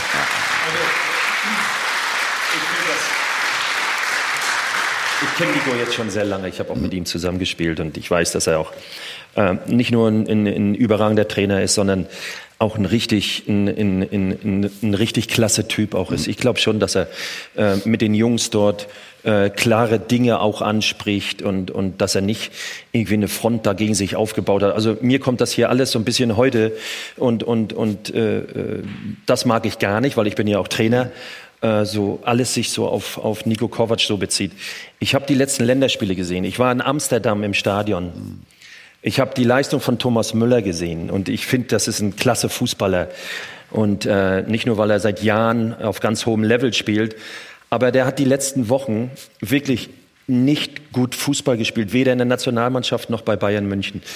Und dass ein Trainer dann mal, der so einen großen Kader hat, dann mal auf den einen oder anderen setzt, weil er ist doch der Einzige, der, der, der die Trainingseinheiten sieht. Wir sehen doch nicht die Trainingseinheiten. Wir sehen auch nicht, wir sitzen nicht 90 Minuten auf der Bank. Und jetzt äh, so, jetzt alles auf Nico äh, sich alles verlagert und Kovac out und so, das ist mir alles ein bisschen zu leicht. In erster Linie müssen erstmal auch die Spieler ihre Leistung abrufen, egal wer es ist ob es Robben ist, ob es Ribery ist, ob es Müller ist, die stehen dafür. Und manchmal, ich denke, dass ein Trainer dem sind ja so die Hände gebunden, wenn jetzt auch noch eine, eine Frau dazu kommt. Ich habe ja, Lisa Müller ist ja, die hält sich ja sehr, sehr zurück. Also da gibt es ja andere Spieler. Was hättest du denn gemacht, wenn deine Frau so äh, auf Instagram sowas verbreitet hätte? Wärst du nach Hause ich gekommen denke, als Spieler, ihr, hättest gesagt, Liebling, super, danke? Nein, ich denke, nein. er wird ihr zu Hause schon gesagt, da halte ich zurück. Mhm. Aber ich fand die Reaktion jetzt, jetzt danach, ehrlich, das ist, das ist, warte mal ganz kurz, nein, nein, ich finde die Reaktion danach von ihm, finde ich, wenn der Chef spricht, einmal ganz kurz ruhig sein. Also pass auf. Ähm, ähm, Spaß. Ähm, ich fand die Reaktion von Thomas Müller richtig gut, dass er gesagt hat, sie liebt mich halt. Er hat den ganzen Druck rausgenommen. Aber äh, hört bitte auf, jetzt nur an Nico Kovac alles festzumachen. Gut, aber nur das, das Raphael auch mal. Ja. War Spaß gerade. Ja, den er wieder verstanden. Haben wir verstanden. Ja. Wenn der Chef sexistischen Kackscheiß sagt, dann habe ich die Möglichkeit, irgendwas dazu zu erwidern. Und das möchte ich jetzt an der Stelle tun. Lisa Müller ist die Ehefrau von Thomas Müller. Sie ist vielleicht auch eine Spielerfrau. Aber wir können ihr doch in dieser Sendung nicht die Möglichkeit absprechen, dass sie eine eigene Meinung hat, dass sie die Möglichkeit hat, auch vielleicht von sich aus irgendwas zu formulieren. Aber ist das, das Respekt einem Trainer gegenüber? Ja, aber du kannst doch nicht sagen, äh, äh, Thomas Müller wird dann äh, zu Hause ihr die Meinung dazu geigen. Selbst wenn das, das ist eine Unterstellung. Habe ich nicht gesagt, dass ja. er ihr die Meinung also Ich denke, dass er gesagt hat, in, in Zukunft vielleicht ein bisschen zurückhalten und lass uns das in den eigenen vier Wänden besprechen. Ja, das ist aber was völlig anderes. Also Fußballtrainer, du hast uns so schon alle gegen dich. Jetzt brauchst du nicht noch eine Spielerfrau, die sich auch noch dazu äußert. Ja, aber warum äußert. denn nicht? Es ist ihre Meinung. Nee. Sie kann sich nee. zu allem äußern. No. Sie gehört no nicht zu dieser Mannschaft. Ist ein No-Go. Nein, aber sie Bei Jupp Heynckes würde es sowas nicht geben. No-Go. Geht nicht. Und, und ich glaube persönlich, sie gehört nicht zu dieser Mannschaft. Sie ist ein Fan, der zugucken kann. Und wenn sie das Gefühl hat, etwas dazu sagen zu müssen, dann darf sie das dazu sagen. Und das hat eigentlich nichts, wirklich gar nichts mit Thomas Müller zu tun. ich Aber finde, wahrscheinlich die Medien heutzutage mit allem, mit Instagram, mit allem, ist das möglich. Lothar, vor 20, 25 Jahren wäre sowas gar nicht möglich gewesen. Das würde intern geregelt werden. Wenn irgendwas nicht funktioniert, da brauchst du keine Frau, die sich dazu Entschuldigung, äußert. Bianca Ilgner, die also Frau von Thomas Hessler. Also das, das waren äh, Ausnahmeerscheinungen gerade bei euch in eurer Zeit. Äh, Aber die war Managerin, die durfte ab und zu auch mal Ach, Die durfte auftreten. dann reden, weil sie Managerin Nein, war. die war öffentlich mit drin. Aber ja, die hat sich nie geäußert, dass mein Mann zu früh ausgewechselt oder eingewechselt worden ist. Bianca Ilgner hat sich nie dazu geäußert. Ich zeig dir, ich kann dir mal so ein Dossier dazu zuschicken, äh, wie oft sie sich zu Sachen von Bodo Ilgner äh, geäußert hat. Finde ich Quatsch. Also nochmal, ich würde einfach nur an der Stelle sagen wollen, wenn Lisa Müller... Ein bisschen mehr Respekt dem Trainer Trainerjob gegenüber. Das nicht mehr. Guck mal, ich habe dich vorhin, ich habe dich vorhin ausreden lassen. Ja. Du hast mir gesagt, Chef redet, ich lass ausreden. Lass mich doch bitte mit meiner Meinung auch ausreden. Ja. Ich glaube, wir sollten das hier in der Sendung nicht tun, einer Frau die Meinung absprechen. Nein, das wenn hat sie, damit nichts zu tun. Sie fällt mir jetzt zum vierten Mal ja. ins Wort und äh, sagt, äh, wenn du deine Mannschaften so führst, habe ich echt äh, Bedenken.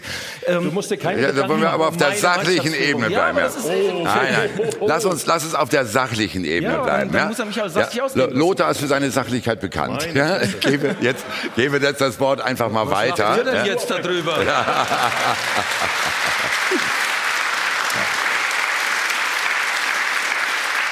Ich, ich, ich glaube, ich kann beide Meinungen nachvollziehen. Aber äh, Lothar, vielleicht kannst du wirklich auch mal einen Stichtungsversuch unternehmen. Äh, ist, ja, das, ist das. Wir machen erstmal gar nichts fest an Nico Kovac. Nico Kovac. Nee, das machen wir sowieso gleich. Ja. Nee, um die Sache mit, mit Lisa Müller mal zu Ende zu bringen. Äh, ist das für dich nachvollziehbar weil sie eben auch wirklich die Nase voll davon hat, zu Hause halt immer so viel zu hören oder an Ja, sich anhören zu ja, müssen. ich ist natürlich gegen Nico Kovac gerichtet, aber ich, ich verstehe es. Der Robmunder Ribéry zeigt es direkt am Platz. Das finde ich weniger, äh, das finde ich schlimmer wie das von Lisa Müller. Sie, äh, sie ist eine Unzufriedenheit da. Und das ist eben das, was bei Bayern München zurzeit herrscht. Und wer da jetzt alles schuld ist, äh, natürlich, jeder trägt seinen Teil dazu bei. Es ist nicht Nico Kovac alleine. Es sind es die Spieler, sind es die Verantwortlichen, ist falsch transferiert worden, hat man zu wenig Geld in die Hand genommen vor der Saison, hat, äh, hat man die Verletzungen nicht einkalkuliert. Viele Dinge sind passiert, aber die Stimmung in der Mannschaft ist zurzeit nicht gut. Und für die Mannschaft, Thomas, das weißt du auch, sind wir als Trainer dann verantwortlich. Und Nico muss schauen, dass er diese Mannschaft wieder hinter sich bekommt, dass er vielleicht auch mehr auf diese Spielertypen eingeht, weil es einfach andere Spieler sind, die er vorher trainiert hat. Das ist eine Stufe höher wie Eintracht Frankfurt. Und da äh, muss ich auch Nico Kovac messen lassen. Ich traue es ihm zu, weil ich auch überzeugt bin, und das hat er ja auch schon geliefert, dass er hervorragende Arbeit, hervorragende Ergebnisse erzielen kann. Er ist Fußballverrückt, er beschäftigt sich mit Fußball von morgens bis abends, aber natürlich auch, und da äh, sind wir wieder bei einem Satz, auch äh, ist Nico Kovac von den Ergebnissen und von der Stimmung abhängig. Und das werden wir gleich noch mal weiter besprechen. Denn die Frage dazu lautet natürlich, wie ist der Stellenwert des Bayern-Trainers in der Kabine? Also gleich. Davor darf ich Sie verweisen auf die XXL Fußballwoche bei uns bei Sky. Geht heute Abend los mit Sky 90. Im Vorfeld des Zweitliga-Derbys sind Armin Feder und Bernd Hoffmann äh, vom HSV und von Köln. Dann haben wir natürlich morgen Abend die Partie HSV gegen Köln. Dienstag und Mittwoch ist Champions League, unter anderem mit Atletico gegen Dortmund. Am Samstag der Klassiko. Dortmund gegen Bayern um 18.30 Uhr live bei uns bei Sky. Und am Sonntag in meiner Sendung begrüße ich den Geschäftsführer vom BVB. Das ist der Bonbon obendrauf. Hans-Joachim Batzke ist hier. Und gleich weiter mit den Bayern.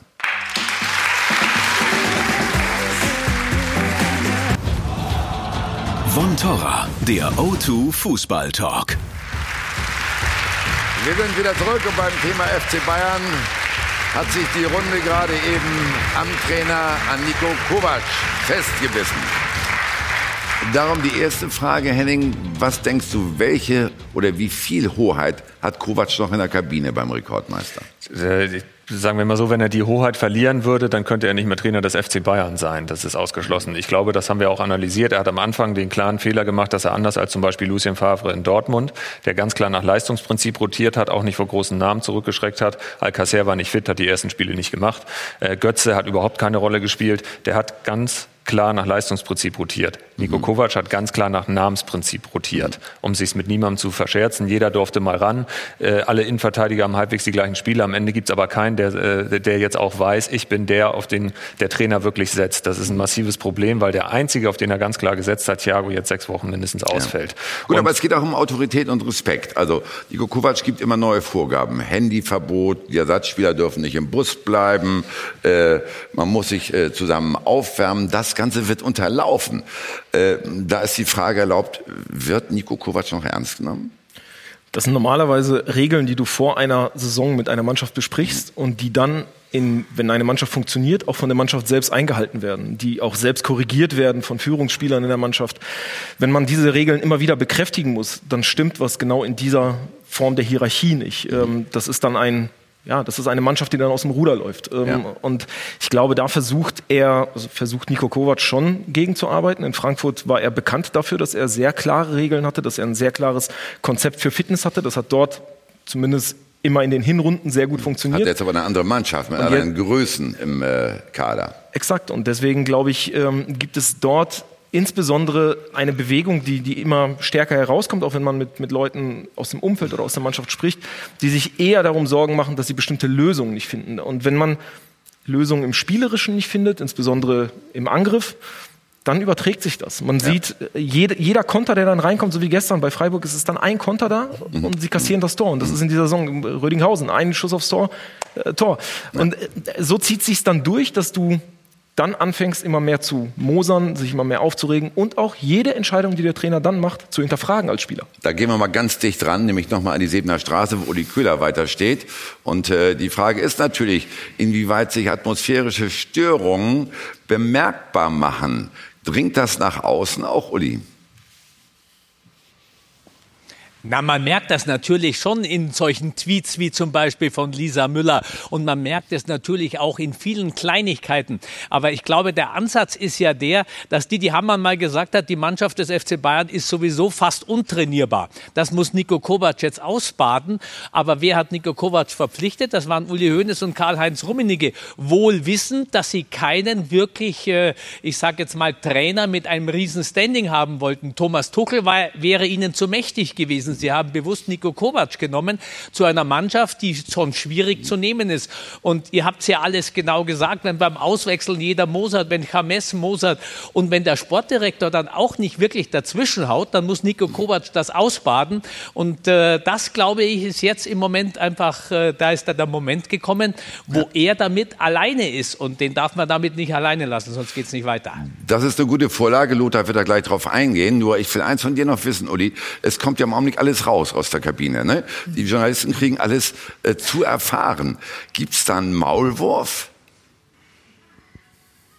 Es muss einen Maulwurf geben, anders ist es ja gar nicht denkbar, denn das hat bisher in den vergangenen äh, Wochen, Monaten, Jahren eigentlich viel besser funktioniert. Natürlich sagt der eine oder andere irgendwann mal was oder man kann einen anrufen und dann kriegt man ein bisschen was raus, aber dermaßen extrem, dass Dinge, die Nico Kovac anspricht und dann auch selber sagt, äh, ich will nicht, dass alles nach außen dringt und das ist zwei Stunden später dann schon wieder bei euch, Henning. Also das finde ich äh, als Journalist wunderbar, als Mannschaft würde ich durchdrehen und als Trainer noch mehr. Hm. Uli, danke für diese Informationen. Gruß an die Siebener Straße.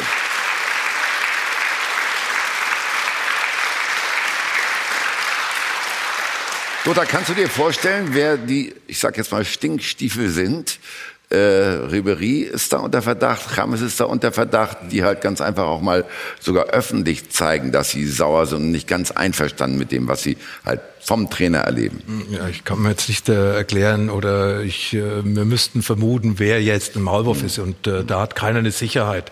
Aber, ja, gar nicht mal Maulwurf, aber, natürlich aber die zeigen, Leute, die Unmut zeigen. Natürlich einige und das haben wir vorher schon gesagt und ich habe die Namen ja auch genannt. Auch Robben gestern ganz sicher hätte man da auch anders äh, rausgehen können nach der Auswechslung.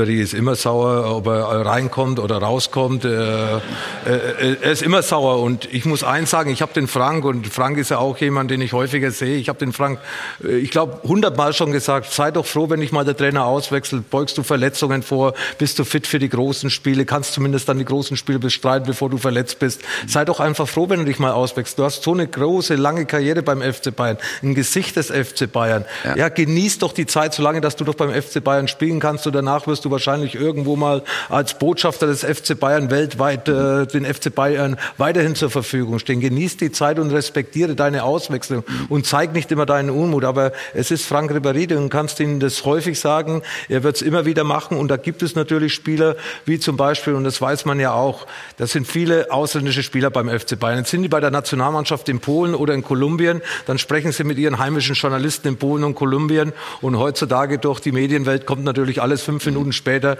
hier auf unseren Tisch. Ja, aber, und die weinen sich natürlich dann aus. Ich kriege zu wenig Einsätze, ich kriege zu wenig ja. Bälle, ich bekomme zu wenig Unterstützung. Und das sind alles Störfaktoren, die dann eben auch Nico Kovac irgendwo vom Tisch wegwischen muss. Und das ist einfach zu viel. Und deswegen kommen wir wieder jetzt ja. auf einen Namen, Hassan Salihamidzic. Er muss Nico Kovac stärker unterstützen. Mir fehlt das Bindeglied zwischen Nico Kovac und der Mannschaft. Mir fehlt das Bindeglied zwischen Nico Kovac und den Verantwortlichen. Ja. Zur Mannschaft. Äh, das war, das war Lothar Behalt ein Wort. Das war ja unter einem Matthias Sammer der Fall äh, als er noch beim FC Bayern war. Wir haben jetzt, weil es 12 Uhr ist, äh, unser Fanvoting aufzulösen, voll auf die 12. Wir haben gefragt, ist jetzt äh, Borussia Dortmund plötzlich der erklärte Titelfavorit? 65 Prozent von Ihnen haben Ja gesagt und sich damit gegen die Bayern entschieden. Auch das ist schon mal eine Vorgabe, die wir eben da auch in die Debatte einwerfen können. Henning, was klagen denn die Profis ein? Was muss äh, Kovac leisten, damit äh, die Superstars ihm Respekt entgegenbringen, wie einem Jupp Heynckes zum Beispiel? Oh, das ist jetzt eine sehr, sehr weite Frage. Ich glaube, es würde äh, Ihnen schon helfen, die Sicherheit zu haben, setzt der Trainer auf mich oder setzt er nicht auf mich? Ich glaube, diese Frage können viele für sich erstmal Ja, gar aber nicht pro beantworten. Spiel kann er nur auf 11 setzen oder maximal auf 14. Ja, aber dann muss er auch Härte zeigen und sagen, das sind die Spieler, die für mich wirklich durchs Feuer gehen und auf Mhm. die setze ich. Und äh, dann muss er auch harte Entscheidungen treffen, denn nur so wird er, äh, wird er Autorität gewinnen können Mhm. und nur auch so wird er klare Kante äh, äh, und, und auch das, was ihn in Frankfurt wirklich ausgezeichnet hat, so diese Dominanz, mit der er da aufgetreten ist, die Mhm. geht ihm abhanden. Wenn er alle zufriedenstellen will, geht er unter. Ja. Hat, er, hat er denn aber noch die Autorität, Lothar, deiner Einschätzung nach? Ja, ich sag, äh, er wird an den Ergebnissen gemessen und mit, äh, mit jedem schlechten Ergebnis kommt mehr Unruhe rein und deswegen braucht er mehr Unterstützung. Und ich äh, bin vorher nicht ganz fertig geworden, weil es Ja. war ja dieses Voting. Ich vermisse jemanden zwischen Mannschaft und Nico Kovac, der vermittelt. Einen Typ wie Hermann Gerland. Hermann Gerland war so eine Vaterfigur für die Spieler. Da konnten sie hingehen. Jetzt hat Nico seinen Bruder dabei, der äh, hervorragend arbeitet. Aber kann ich zum Bruder von Nico mich auch mal ausweinen über den Bruder, über den Bruder Nico? Ich glaube, dass das für die Spieler wichtig ist, dass man da so auch eine Bezugsperson hat und sagt, Mensch, das könnte man doch im Training noch machen oder da können wir mal taktisch was verändern. Hermann Gerland war einer, der die, der, der, der, der, der die Sprache, die, die, die Nachrichten der Spieler aufgenommen hat. Der auch mal und ist Papa nicht, war, ne? Und Das ist ja nicht immer wichtig. gleich zu Jupp Heynckes gelaufen. Ja. Diese, diese Person fehlt mir so ein bisschen zwischen Trainer, Mhm. zwischen den Cheftrainer und der Mannschaft. Und ich weiß nicht, ob das sein Bruder sein kann, Ja. weil äh, wenn ich mit einem Bruder spreche, weiß ich, das geht ja gleich zu Nico weiter. Also da habe ich dann schon ein bisschen mehr Respekt. Und ich Das glaube, sowas fehlt den Spieler auch so mal ein bisschen sich anlehnen oder mal m, Ja. Anführungszeichen auch mal ein bisschen ausweinen Das können. ist, das ist da ein sehr spannender Ansatz, äh, Thomas. Welche Rolle spielt dann bei dem, was Lothar gerade einfordert, äh, Hasan Salihamidzic, auch für Nico Kovac? Ja, du brauchst einen starken Sportdirektor an deiner Seite, das ist ganz klar, um auch mal, wir haben ja gesprochen über diese ähm, äh, über die, die, die Kataloge, die vor der Saison äh, zusammengestellt Das macht ja jeder Trainer. Ne? Das, es ist ja nichts Neues, dass man nicht im, im Bus telefonieren soll oder, oder keine Ahnung, dass wir ein gleiches T-Shirt anhaben zum Essen. Ich glaube, das ist das Normalste von der Welt. Das macht Real Madrid und das macht man auch in der dritten Liga. Äh, Und in Ungarn haben wir es auch gemacht. So, und, und ich denke, er braucht einen ganz starken Mann an seiner Seite. Ich weiß nicht, ob es Hasan Salihamidzic ist. Äh, Klasse Fußballer, kennt, den Bayern, kennt Bayern in- und auswendig. Das ist ein ganz wichtiger Punkt. Ich glaube, Peter Hermann ist ja auch in dem Team dort mit drin, ne? neben, neben Nico und auch neben Robert. Ich glaube, der ist auch ein ganz wichtiger Mann, gerade jetzt in dieser Zeit, wo der ein oder andere mal unzufrieden ist. Aber Hermann Gerland war ein ganz, ganz äh, wichtiger Mann in diesem ganzen, Lothar kennt sich noch viel besser aus da, der natürlich Thomas Müller mit groß gemacht hat, der Mats Hummels mit groß gemacht hat, der viele Spieler natürlich auch mit begleitet hat als, als, als Nachwuchsspieler mit nach oben rein. Und der wahrscheinlich auch das ein oder andere aufgefangen hat. Hermann Gerland ist jetzt, ich glaube, der Chef der Akademie. Und ähm, der war ein ganz, ganz wichtiges Bindungs Bindeglied zwischen, auch als Jupp Heynckes da war, auch als, als äh, äh, Pep Guardiola da war, also Ancelotti. Ancelotti.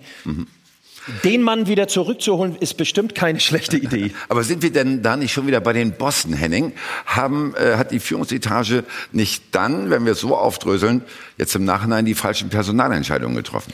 Die haben die falsche Personalentscheidung mit Sicherheit bei der Umstrukturierung des Kaders, der immer wieder aufgeschoben wurde, getroffen. Das glaube ich schon. Ich glaube, dass ihnen das mittlerweile auch sehr bewusst ist. Die haben einfach mehrfach den Umbruch verpasst. Die Kader und, und aber auch Führungspersonal, sportliches Führungspersonal. ich rede nur von der Mannschaft im Moment. Der FC Bayern besteht fast Ja, aber nur denk noch aus mal weiter. Wir haben darüber gesprochen, Hermann Gerland, wir haben einen Ansprechpartner. Äh, Salihamidzic ist als Sportdirektor nicht so stark, dass er Kovac ist. Salihamidzic war gefühlt der kleinste Nenner zwischen Uli Hoeneß und äh, Karl-Heinz Rummenigge. Und der kleinste Nenner kann niemals der Anspruch des FC Bayern München sein. Also das hätten auch eine, eine ganz andere Lösung geben können. Äh, es, hätte, es hätte Max Eberl da sein können, es hätte Philipp Lahm da sein können, der hinterher selbst sagt, er hat es nicht gemacht, weil der Einfluss von oben noch zu groß ist. Ähm, also ich muss aber mal prinzipiell sagen, finde ich das ja, wir reden ja gleich noch über die Superliga. Das, was da Ja, prinzipiell bei Bayern gerade passiert. Ja. ist ja super für die Liga. Wir haben jetzt endlich mal wieder was wie Meisterspannung Gut. und sieben Punkte, die da über den schweben, wenn das nächste Woche in die Hose geht. Aber wir haben auch in Bayern ein Problem. Und bevor wir über die Superliga reden, möchte ich von unserem Fachmann Lothar einfach noch wissen, wie er die Lage realistisch einschätzt. Also, äh, wie schnell kann Kovac das Team wieder auf Kurs bringen? Oder anders gefragt, kann die Partie am Dortmund am Samstag schon ein Schlüsselspiel für ihn auch werden? Das ist ein Schlüsselspiel für den FC Bayern. Wir haben gerade das Voting gehört. Ja, Dortmund ist zurzeit einfach in. Fashion. Bayern ist äh, irgendwie am Boden. Aber und bei Kovac, bitte. Und die müssen wieder aufstehen. Und Nico Kovac ist dafür verantwortlich. Und ich, und wir haben es einige hier schon gesagt, Nico Kovac muss jetzt seine 13, 14 Spieler finden, die für ihn durchs Feuer gehen, die sich den Arsch aufreißen, auf Deutsch gesagt, die Leistung bringen, die beißen, kratzen und die dann dieses äh, Stadion in Dortmund am Samstag mit 75.000 Dortmund-Fans annehmen und gegen diese überragende Mannschaft von Borussia Dortmund zeigt, wer die beste Mannschaft in Deutschland ist. Und dann können sie den Turnover schaffen. Wenn sie in Dortmund verlieren sollten, dann möchte ich nicht in Neuer Kovac Haut stecken. Also, wir werden natürlich. Jetzt einige Spieler hören sollen. Ja, völlig richtig. Mehr ja. Motivation geht doch nicht. Mehr, mehr geht nicht, genau. Also wir, wir merken, dass Lothar Trainer ist oder Ja, war, war, und das alles war, auf den Dank. Punkt gebracht hat. Und oft in Dortmund gespielt hat. Äh, Ganz genau. Und meistens gewonnen. Jetzt hör mal auf wieder. Das muss ja mal gesagt werden. So. Es gibt aber auch noch andere Baustellen beim deutschen Rekordmeister. Seit Samstag ist äh, durch den Spiegel die Geschichte auf dem Markt, dass der FC Bayern Überlegungen angestellt hat, aus der Bundesliga auszuscheren und im Rahmen einer europäischen Supermarkt, äh, Super League seinen Fußball auf den Markt zu bringen. Hier ist die ganze Geschichte.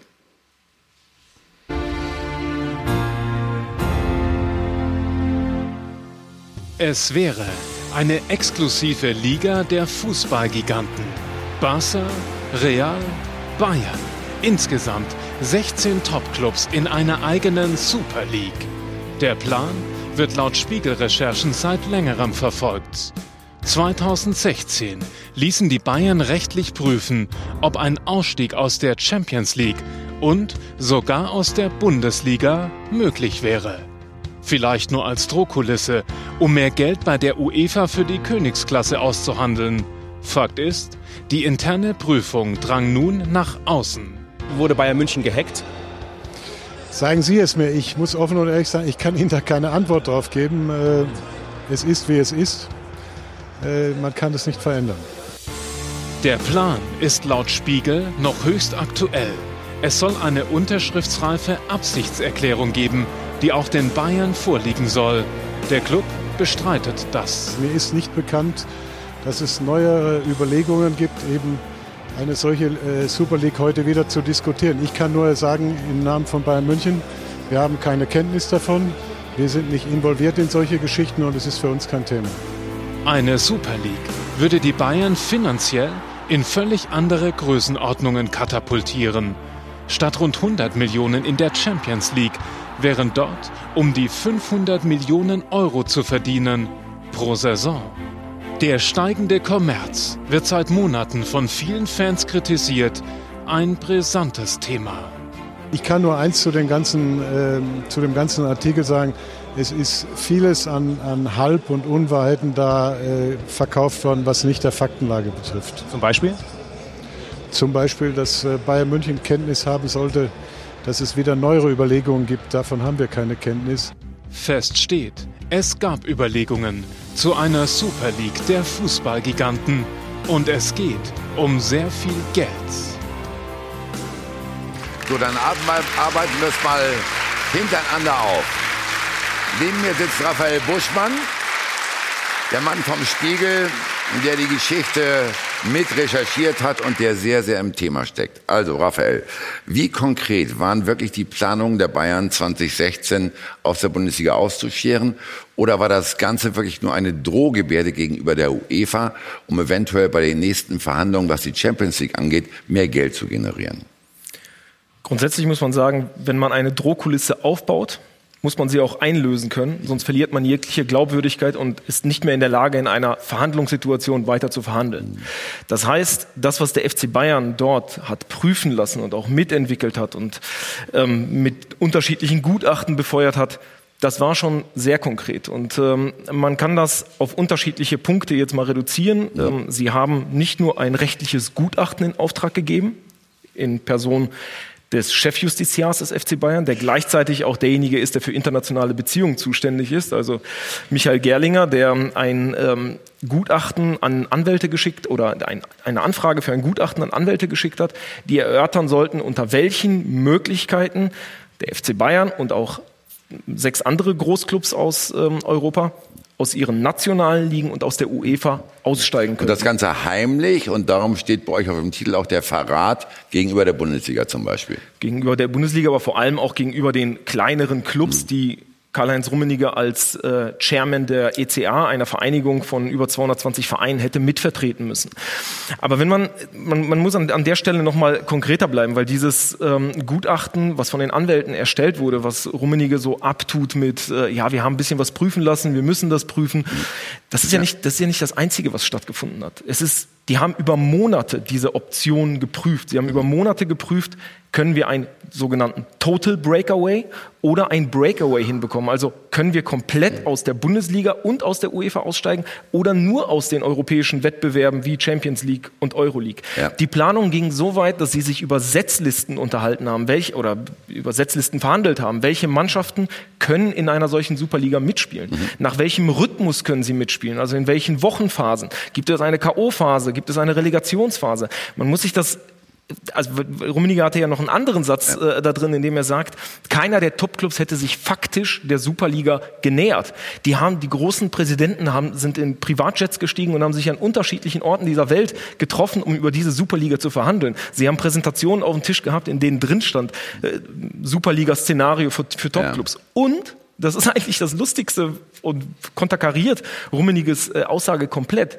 Sein Head of Legal, sein Chefjustiziar, hat an einer Firma gearbeitet, die er gründen wollte mit den sechs anderen, die Super League Limited, von der er selbst Direktor werden wollte. Also wenn das keine Annäherung an eine Superliga ist, ja, was ja. zur Hölle denn dann? Gut, es waren aber wohl offensichtlich Planungen. Und Christian Heidel, der Sportmanager von Schalke, hat gestern gesagt, es ist das gute Recht eines jeden sportlich Verantwortlichen auf Geschäftsführerebene, so etwas zu prüfen. Hat er da nicht recht?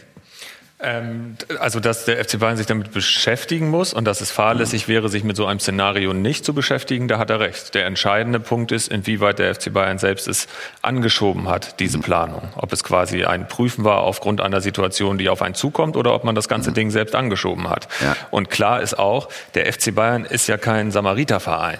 Und der FC Bayern will schon immer, hat auch den Druck, immer wenn sie international überall mithalten wollen, dass sie auch international viel mitgehen und immer auch selbst danach suchen, wie können wir selbst mehr Geld generieren. Und das hat zum Beispiel in der Champions League ja auch schon durch die Reform, die da stattgefunden hat, äh, auch ganz eklatante, ähm, Auswirkungen, eklatante gehabt. Auswirkungen gehabt. Denn die kassieren in der Champions League durch eine neue Säule, die sich Traditionssäule äh, die man Traditionssäule nennen kann, wesentlich mehr Geld als die anderen Teilnehmer in der Champions League. Gut, aber dann wäre es ja vielleicht doch nur ein Drohgebärde gewesen, um genau das zu erreichen. Da wollen wir Karl-Heinz Rummenigge nochmal anhören. Äh, dann kommst du gleich wieder, Raphael. Aber er hat sich natürlich geäußert zu dieser Prüfungsgeschichte von vor zwei Jahren. Wenn so eine Anfrage kommt, ist es schon auch meine Aufgabe, sowas zu prüfen und äh, am Ende des Tages auch intern zu diskutieren. Und nicht mehr und nicht weniger ist passiert. Wir haben das geprüft, wir haben es verworfen und damit ist das Thema für uns erledigt. So, klare Aussage. Aber man muss ja einen Schritt weitergehen. Äh, Lothar, du kennst Kalle Rummenigge auch sehr gut und kannst uns vielleicht eine Einschätzung äh, geben, wie weit er gegangen wäre. Wäre er wirklich bereit gewesen, aus der Bundesliga auszusteigen?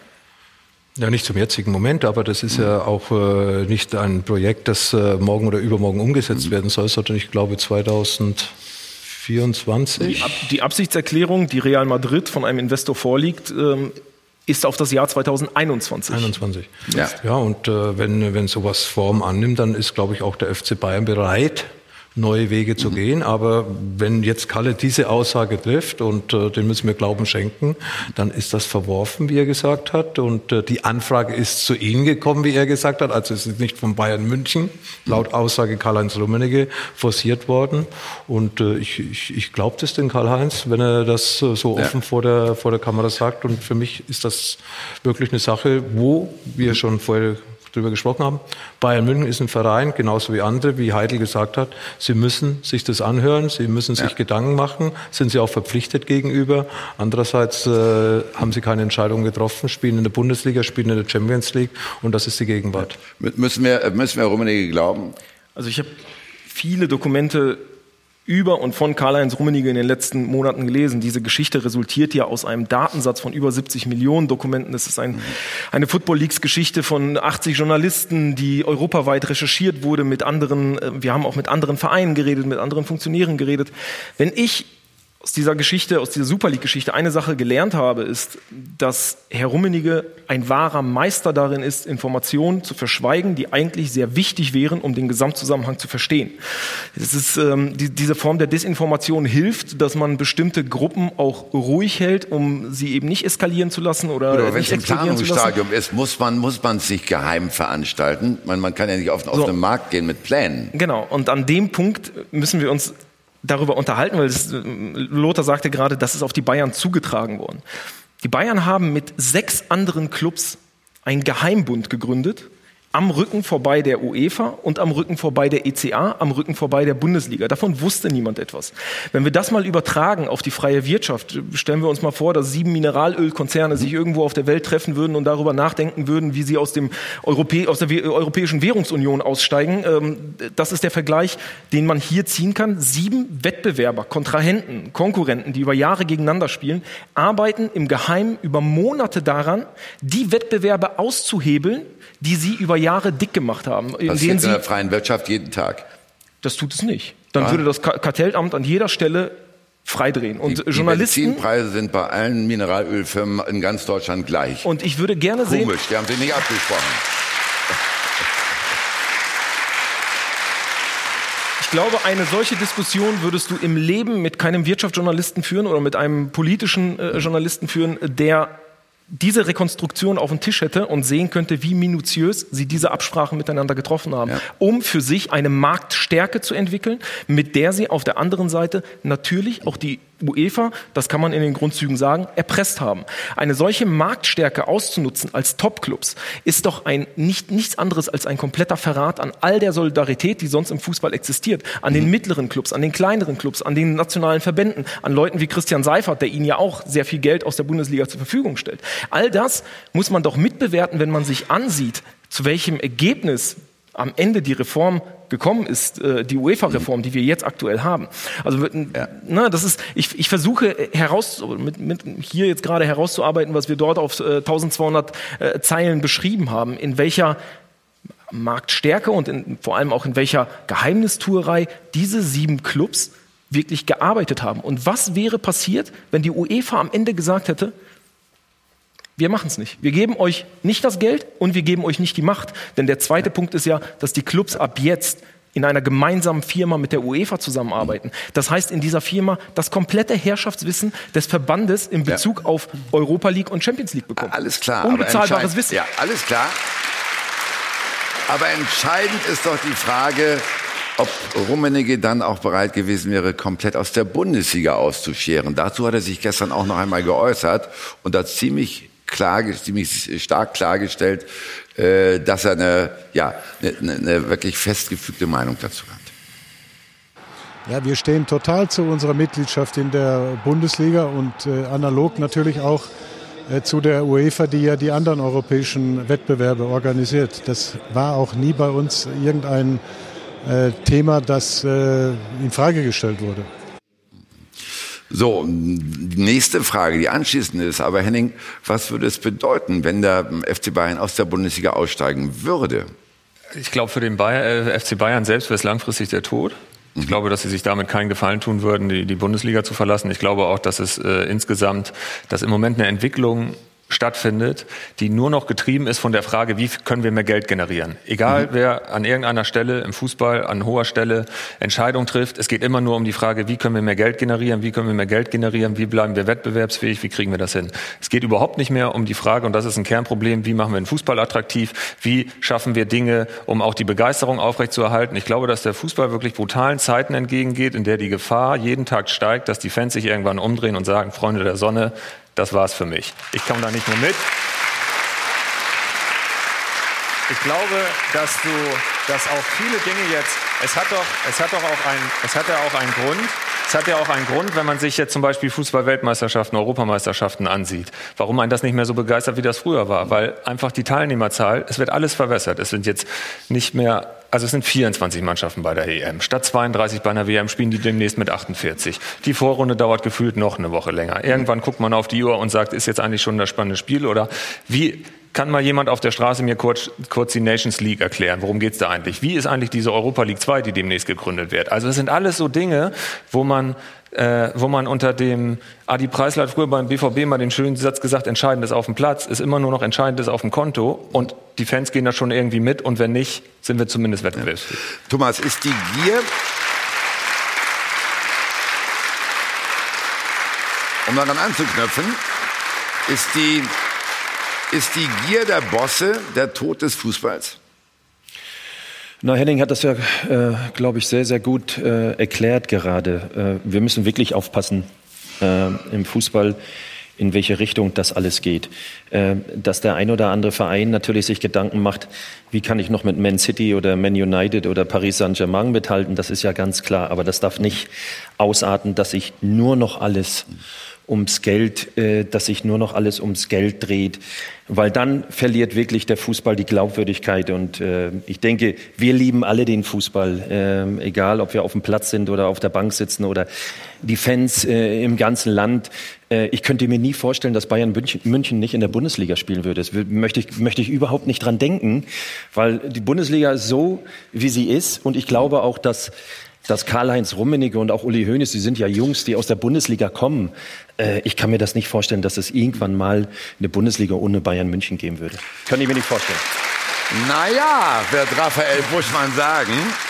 Denn es gibt ja auch vielleicht aktuelle Planungen. Äh, in 2021 werden die Rechte neu vergeben, zumindest was die Bundesliga angeht, an die Fernsehanstalten. Und im November, so hörte man, kommen da wieder einige Herrschaften zusammen. Hast du aktuelle Informationen? Ich möchte noch nur einmal kurz mhm. noch einen Schritt zurückgehen und auf das, was ähm, Thomas Doll gesagt hat, äh, eingehen. Für uns als Journalisten war es unfassbar wichtig, aufzuklären, zu zeigen, wie politische Prozesse im Sport stattfinden. Also dem Fan da draußen zu erklären, warum Ligen wie die Bundesliga oder die Serie A oder äh, die französische Liga, warum sie mittlerweile in Langeweile erstarren. Und diese Langeweile, sie hat ganz entscheidende, oder die Gründe für diese Langeweile finden sich ganz entscheidend in diesen marktheischerischen und äh, verhandlungsstarken Prozessen, die wir aus dem Jahr 2016 für die Jahre 2018 bis 2021 beschreiben. Das war also diese Form der Aufklärung. Das ist das, was für uns wichtig ist. Und ähm, diese Rekonstruktion haben wir versucht zueinander äh, zu stellen. Verstanden. Dieses zweite ähm, auf das Binding Term Sheet oder diese bindende Absichtserklärung, äh, auf die du gerade ansprichst, es ist, das ist ein Entwurf, der von einer beratenden Firma von Real Madrid an Real Madrid mit der Bitte, geschickt wurde mit der Bitte, dass sie an den Präsidenten Florentino Perez weitergeleitet wird. Das ist ein, eine Absichtserklärung, in der elf Mannschaften als Erfinder, Gründer dieser Liga äh, benannt werden, plus fünf weitere Mannschaften, die als Gäste genannt werden. Dieses ähm, Binding Term Sheet zeigt genau, wie die ähm, wie die einzelnen Geschäftsanteile in dieser, in diesen, ähm, in dieser Super League aufgeteilt werden sollen, wo ähm, möglicherweise eine Firma ähm, ja. stationiert werden soll. Also das, das ja, aber Rummenigge hat gesagt, es gibt keine neuen Überlegungen, in die wir eingebunden sind, was 2021 angeht. Aktuell hat er eigentlich alles dementiert. Die, nein, hat er nicht, weil wir, mhm. also zum einen, es ist ja auch eine, ein lustiges Spiel im Fußball, dass man Sachen dementiert, die einem nicht vorgehalten werden. Mhm. Auf 1200 Zeilen schreiben wir nicht ein einziges Mal, dass die Bayern Kenntnis von diesem Dokument haben. Wir schreiben sogar ganz explizit, dass sie weder den Inhalt noch die Existenz dieses Dokuments kennen, sagen sie. Dann haben wir eben mit Herrn Watzke gesprochen, der da sitzt und für mich äh, den authentischsten Eindruck von allen, mit denen wir geredet haben, gemacht haben, der ganz klar sagt, natürlich gibt es weiterhin Bestrebungen. Natürlich. Ja, ja, aber Roman hat gesagt, der FC Bayern ist im Augenblick nicht involviert. Aber das, nochmal, wir haben ja auch nicht das Gegenteil geschrieben. Mhm. Wir haben nicht geschrieben, dass der FC Bayern darin involviert ist. Wir haben geschrieben, dass es diese bindende Absichtserklärung bei Real Madrid gibt. Das ist ein Unterschied. Und wir haben den FC Bayern gefragt, habt ihr dazu Kenntnis oder davon Kenntnis? Wir haben dem FC Bayern einen riesenlangen Katalog zu, diesem, zu dieser Geschichte geschrieben und ihn ewig, also ganz viele Fragen gestellt. Daraufhin haben wir dann sehr dürre Antworten bekommen. Unter anderem eben die Antwort, dass äh, Karl-Heinz Rummenigge oder dass der Mediensprecher des FC Bayern im Namen von Karl-Heinz Rummenigge und von Herrn Gerlinger schrieb, uns ist weder die Existenz noch ähm, der Inhalt dieses Dokuments äh, bekannt. Das haben wir zur Kenntnis genommen und auch im Artikel aufgenommen. Wir haben dann aber auch mit Leuten wie eben Hans-Joachim Watzke gesprochen, der gestern ja bestätigt, nochmal auch zusätzlich bestätigt hat, dass Planungen von Real Madrid, vom FC Barcelona fortgetrieben werden. Das heißt, wir müssen diese Überlegung doch mal weiterspinnen. Was passiert denn, wenn die spanischen Topclubs Barcelona und äh, Real Madrid am Ende sagen, wir gehen jetzt raus und Paris Saint-Germain, Manchester City, vielleicht Manchester United, Ja. die Clubs, die alle im Moment mit dem Financial Fairplay zu kämpfen haben, weil sie Investorenclubs sind und die UEFA für sie eine Deckelung hat und sie nicht das ganze Geld reinpumpen können, wenn die zu 5, zu 6, zu 8 sagen, wir gehen jetzt raus, dann möchte ich sehen, ob Karl-Heinz Rummenigge sich wirklich dahinstellt und sagt, und wir bleiben trotzdem in der UEFA. Never ever. Gut, für Hans-Joachim Watzke ist es auf jeden Fall eine Conditio sine qua non, eine Bedingung, ohne die nichts geht, dass sein BVB in der Bundesliga bleibt. Dann kann man über Super League reden, über alles andere reden, aber Samstag, Sonntag ist Bundesliga. Aber was, Entschuldigung, aber was würde Ja. das denn im Umkehrschluss für den nationalen Wettbewerb bedeuten, wenn wirklich diese Topclubs in eine Superliga gehen und äh, Summen verdienen von 500 Millionen plus, wie Ja. sie von Investoren angeboten wurden? Was heißt das denn für den nationalen Wettbewerb? Du hast dann eine Kadergröße, die alles platt macht. Du spielst jedes Jahr mit, mit den besten Spielern, die man sich überhaupt kaufen kann für dieses Geld. Du kannst, die Clubs haben ja jetzt durch diese UEFA-Reform es sogar hinbekommen, dass du im Winter Transfers machen kannst, damit ein Spieler in der Rückrunde der Winterperiode auch noch in der Champions League spielen kann. Das heißt, wenn Jaden Sancho jetzt gut spielt oder Brun Larsen und die Bayern sind gleichzeitig in der Super League und verdienen sich dort dumm und dämlich, dann spielen sie in diesem Wettbewerb gegen Borussia Dortmund. Borussia Dortmund ist vielleicht nicht dabei, weil Watz gesagt, wir steigen hier nicht aus. Dann können sie zur Not im Winter sogar diese Spieler wegkaufen Ja. und dann für sich noch weiter spielen lassen. Also das sind doch, wenn man diese Ja. ganzen Überlegungen mit reinpackt, dann sieht man doch, wie weit die eigentlich schon sind. Ja, also, also Freunde, äh, die, äh, jetzt äh, bin ich ein bisschen durcheinander gekommen, weil ich gerade was auf dem Ohr hatte. Okay. Äh, aber ich sammle mich jetzt wieder. Also, es hängt ja auch davon ab, was die Fans wollen. Und dazu hat Ricardo mit Sicherheit eine Meinung. Äh, es geht um die Frage, sollen die Bayern aus der Bundesliga wirklich aussteigen? Das haben wir euch gefragt, beschäftigt euch natürlich auch. Über 40.000 Menschen haben damit abgestimmt. Und ich finde ganz bemerkenswert, denn 41 Prozent sagen ja, die Bayern sollen die Bundesliga verlassen, um in einer möglichen Super League zu spielen.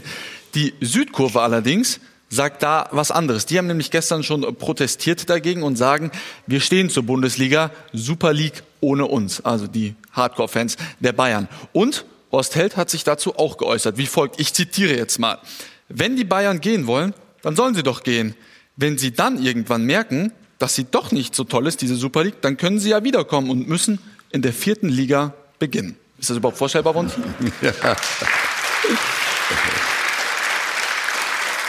Auf alle Fälle ist es Fakt, dass man dann nicht gleich wieder in die Bundesliga zurückkommen kann. Aber Lothar, dann wäre auch der Klassiko nicht mehr möglich. Zumindest in der Bundesliga nicht mehr, wie er am nächsten Samstag stattfindet. Wäre doch traurig, oder? Ja, es wäre vieles traurig, vor allem für die Fans, weil ich glaube, die Bundesliga ist eben äh, was, was zu unserem Leben dazugehört. Das ist äh, ähnlich wie der Sauerstoff. Wir Fußballfans brauchen die Fußball, äh, die Bundesliga, um eben das genießen zu können, um diskutieren zu können, um traurig zu sein, um Ja. uns zu freuen. Äh, das gehört hier dazu. Und ich glaube, der FC Bayern sollte, du kannst wieder ins Wort fallen. Nein, noch nicht was, was schon, ja, was, hat schon hochgedacht. Nee, und ich glaube auch, dass der FC Bayern ja eben nur durch die Bundesliga überhaupt in, der Situ in die Situation gekommen ist, da irgendwo in, die, in, die, in diese ganze Geschichte involviert zu sein. Ja. Ich glaube, Bayern München, ich habe es gestern schon gesagt, hat das Wort Grundgesetz. Und Bundesliga ist Grundgesetz für mich. Und Bundesliga braucht Bayern München, aber Bayern München braucht auch die Bundesliga. Und von dieser Seite her, wie gesagt, schließe ich mich Thomas an. Ich kann mich mit den Gedanken nicht anfreunden. Und ich glaube auch, dass es dann für uns alle nicht spannend wäre, wieder gegen Barcelona zu spielen, wenn ich das Spiel drei oder viermal hätte im Jahr. Das ist ja ähnlich wie im Basketball in Amerika. Die ganzen Vorrundenspiele, das ist doch nur ein Geplänkel, das ist nur Geldmacherei. Ja. Eigentlich geht's doch erst richtig los im Playoff. Lothar, ich wollte ganz gerne wieder auf das Spiel am nächsten Samstag kommen. Das ist eins gegen zwei. Alle fiebern dem Kick entgegen, Thomas, weil es vor allen Dingen jetzt auch eine andere Voraussetzung hat, nämlich den BVB als Tabellenführer.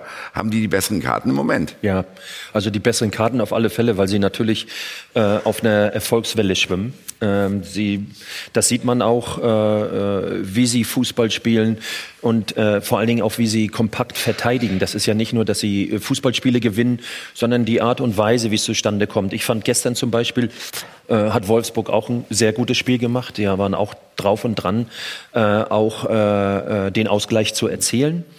Und äh, ich, ich, das, was Lothar vorhin gesagt hat, wenn Bayern München am, am, am Wochenende dort aufläuft und, und sich natürlich auch ihrer eigenen Stärken wieder bewusst wird und, und wirklich so ein Wir-Gefühl schafft, dann ist Bayern München immer auch in der Lage, natürlich auch wenn sie jetzt keine gute Phase haben, äh, äh, ein Fußballspiel Ja. dort zu gewinnen. Ja, aber, es schau mal auf die einfach. Dortmunder. Was stellt den BVB zurzeit über die Bayern, Henning?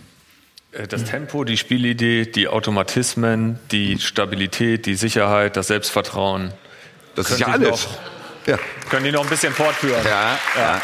Also ich finde, ich finde wirklich, dass das, was, äh, äh, was, was das Herausragende ist, ist, dass die Mannschaft einfach immer einen klaren Plan hat, dass dieser Plan innerhalb des Spiels sehr oft auch gewechselt wird, dass mit Lucien Favre ein Trainer da ist, der sehr genau auch weiß, Einfluss auf ein Spiel zu nehmen, seinen Spielern in der Vorbereitung und auch in den Spielen und auch im Training jetzt, aber auch sehr genau eingebrannt hat, was er denn damit bezwecken will. Ich habe das selbst erlebt, weil ich ihn als, als wirklich Vereinsreporter sowohl in Berlin als auch in Gladbach ähm, begleitet habe. Und das ist so detailliert, dass er sogar die Handgelenkshaltung seiner Spieler ko äh, kontrolliert und ihnen nachher erklärt, warum sie sich in einer Situation im Training links rum gerecht, gedreht haben, aber rechts rum, äh, warum das besser gewesen wäre. Also der ist Verstehen ein die das? Rein, ja, die verstehen das. Ja. Die hassen das wie die Pest, wenn es losgeht. Mike Hanke hat mal zu mir gesagt, in Gladbach, der hatte im Sommer, hatte er, äh, war schön braun gebrannt an den Armen, nur an einer Stelle nicht, wo äh, nämlich Lucien Favre ihn im Training die ganze Zeit durch die Gegend geschoben hat, wo er gesagt hat, da kannst du noch mal ein bisschen, noch mal ein bisschen was rausholen. Und die Spieler merken aber, dass das, was der den einbrennt, dass diese Automatismen irgendwann zum Erfolg und zu einer Sicherheit führen. Und das ist das Herausragende neben dem Tempo, was Borussia Dortmund im Moment hat, fast wie keine andere Mannschaft. Leipzig ist jetzt gerade sehr im Kommen, hat das gestern bei Hertha überragend gemacht, aber mit Sancho, mit Pulisic, mit Brun Larsen, ähm, mit der Stabilität mit Delaney Witzel. Also der BVB ist jetzt für mich schon der Umbruchmeister, wenn es darum geht, wie hat sich eine Mannschaft äh, durch auch Kaderstruktur Ja. im Sommer verändert und wie wurde von oben herab auch eine Mannschaft zusammengesetzt, die dem Trainer die Möglichkeit gibt, dann daraus was zu machen. Dadurch ist es ja auch am nächsten Samstag im Augenblick eher das Duell Jung gegen Alt, Lothar. Ne? Inwieweit ist das wirklich ein Vorteil für die Dortmunder oder andersrum gefragt, kann da nicht sogar auch wirklich dann die Routine der Bayern wieder mehr zum Tragen kommen? Ja, ich sage, wenn, wenn Bayern München funktionieren sollte, was ich zurzeit nicht unbedingt sehe, dann glaube ich, dass die FC Bayern München Spieler, die am Samstag auf dem Platz sind, wissen, was die Stunde geschlagen hat. Und wenn sie sich dann fokussieren können, dann haben sie eine Chance gegen die durchspielende Dortmunder Mannschaft, die alle diese Vorteile, wie wir gerade gehört haben, gegenüber, Stand jetzt gegenüber den FC Bayern haben.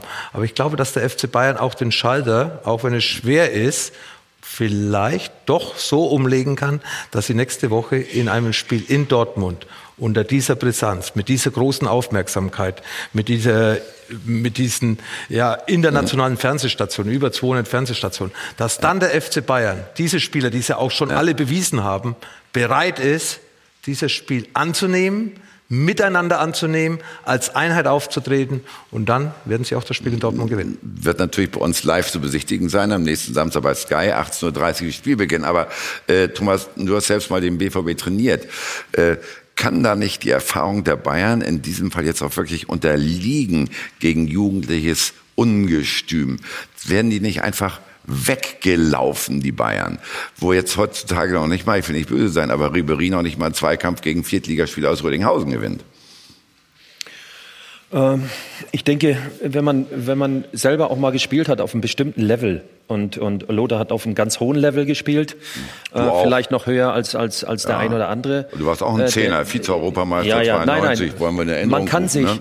man, man kann sich wirklich auf diesen, auf einen Punkt auch in so eine Verfassung bringen, äh, auch mental, Mhm. auch natürlich jetzt in dieser Trainingswoche, äh, dass man äh, in der Lage ist, von einem Moment auf den anderen den Schalter umzulegen. Dass Dortmund zurzeit alles, was Henning gesagt hat, äh, stimme ich voll überein, dass sie zurzeit äh, wahrscheinlich der Favorit sein äh, sind, nicht nur wegen den Punkten, sondern die Art und Weise, wie sie Fußball spielen, ist klar. Aber wir kennen die ganzen Weltklasse-Spieler auch, die bei Bayern München spielen. Und ich denke, dass bei dem einen oder anderen natürlich auch die Ehre mit reinkommt. Äh, dem Jungen da, der 18 Jahre ist, auf der anderen, auf der anderen Seite 20 Jahre alt. Wir werden jetzt noch mal zeigen, äh, zu was für eine Leistung wir fähig sind. Und deshalb ist dieses Spiel so, äh, so, so ein offener Ausgang. Mhm. Und ich bin wirklich gespannt, ähm, wie Nico äh, die Mannschaft am Wochenende, wer zum Beispiel auch spielen wird und die Art und Weise, wie sie dann auftreten werden. Aber ich denke, ja. dass wir ein anderes Gesicht sehen würden, äh, werden von Bayern München als in den letzten Wochen. Das ist 100, das ist Fakt. Die Bayern wissen mit Sicherheit auch, wenn sie verlieren, sind sie sieben Punkte weg. Und ja. Raphael, das zum Schluss dieses Blogs, wenn sie dann sieben Punkte weg wären, die Dortmunder, wäre das schon eine Vorentscheidung in Sachen Titel? Erstmal muss man dazu sagen, das kommt mir hier zu kurz, das Spiel von Borussia Dortmund kommt natürlich Bayern München total entgegen. Da ist eine Mannschaft, die mitspielen will. Das ist eine Mannschaft, die sich nicht hinten reinstellen wird. Das eröffnet Räume für die großen Kreativspieler des FC Bayern. Deshalb sehe ich äh, diese Favoritenrolle äh, keineswegs so sehr bei Borussia Dortmund, wie es äh, hier in dieser Runde ähm, beschrieben wurde. Das Stadion, das Westfalenstadion spricht dafür und äh, es spricht dafür, dass sie zu Hause spielen.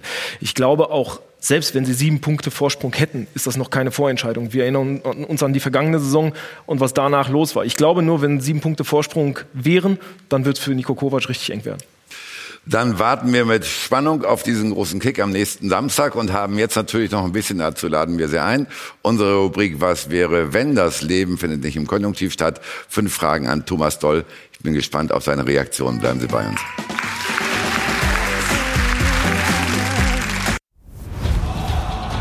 Von Torra, der O2 Fußball Talk. Was wäre wenn? Wird Ihnen präsentiert von wirmachendruck.de.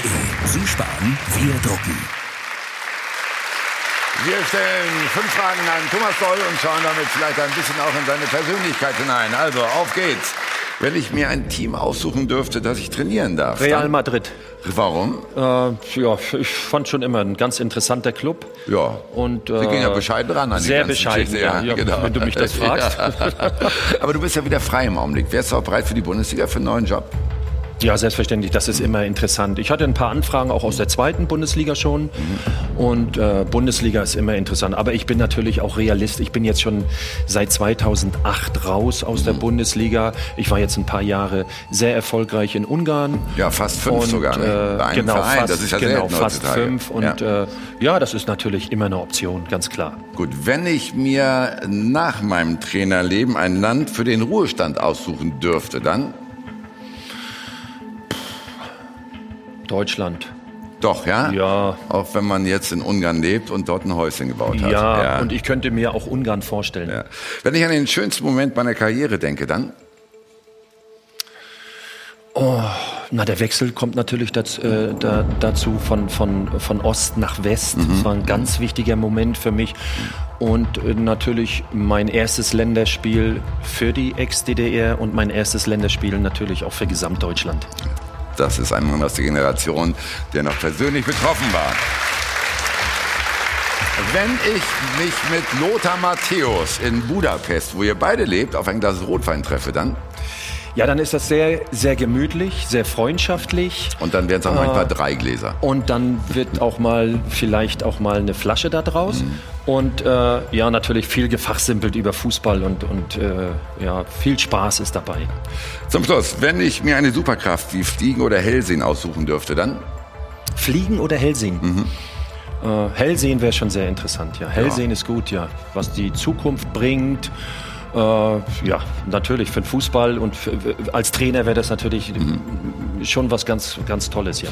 Wir wissen, was unsere Zukunft hier in der Sendung bringt. Nämlich am nächsten Sonntag ist der Hans-Joachim Watzke hier nach dem Klassiko Dortmund gegen Bayern.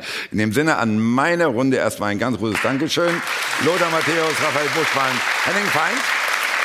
Thomas, dir wünsche ich alles Gute. Hat Spaß gemacht. Dankeschön. Komm bald wieder. Bis zum nächsten Mal. Dankeschön. Schöne Woche. Tschüss. Machen Sie es gut.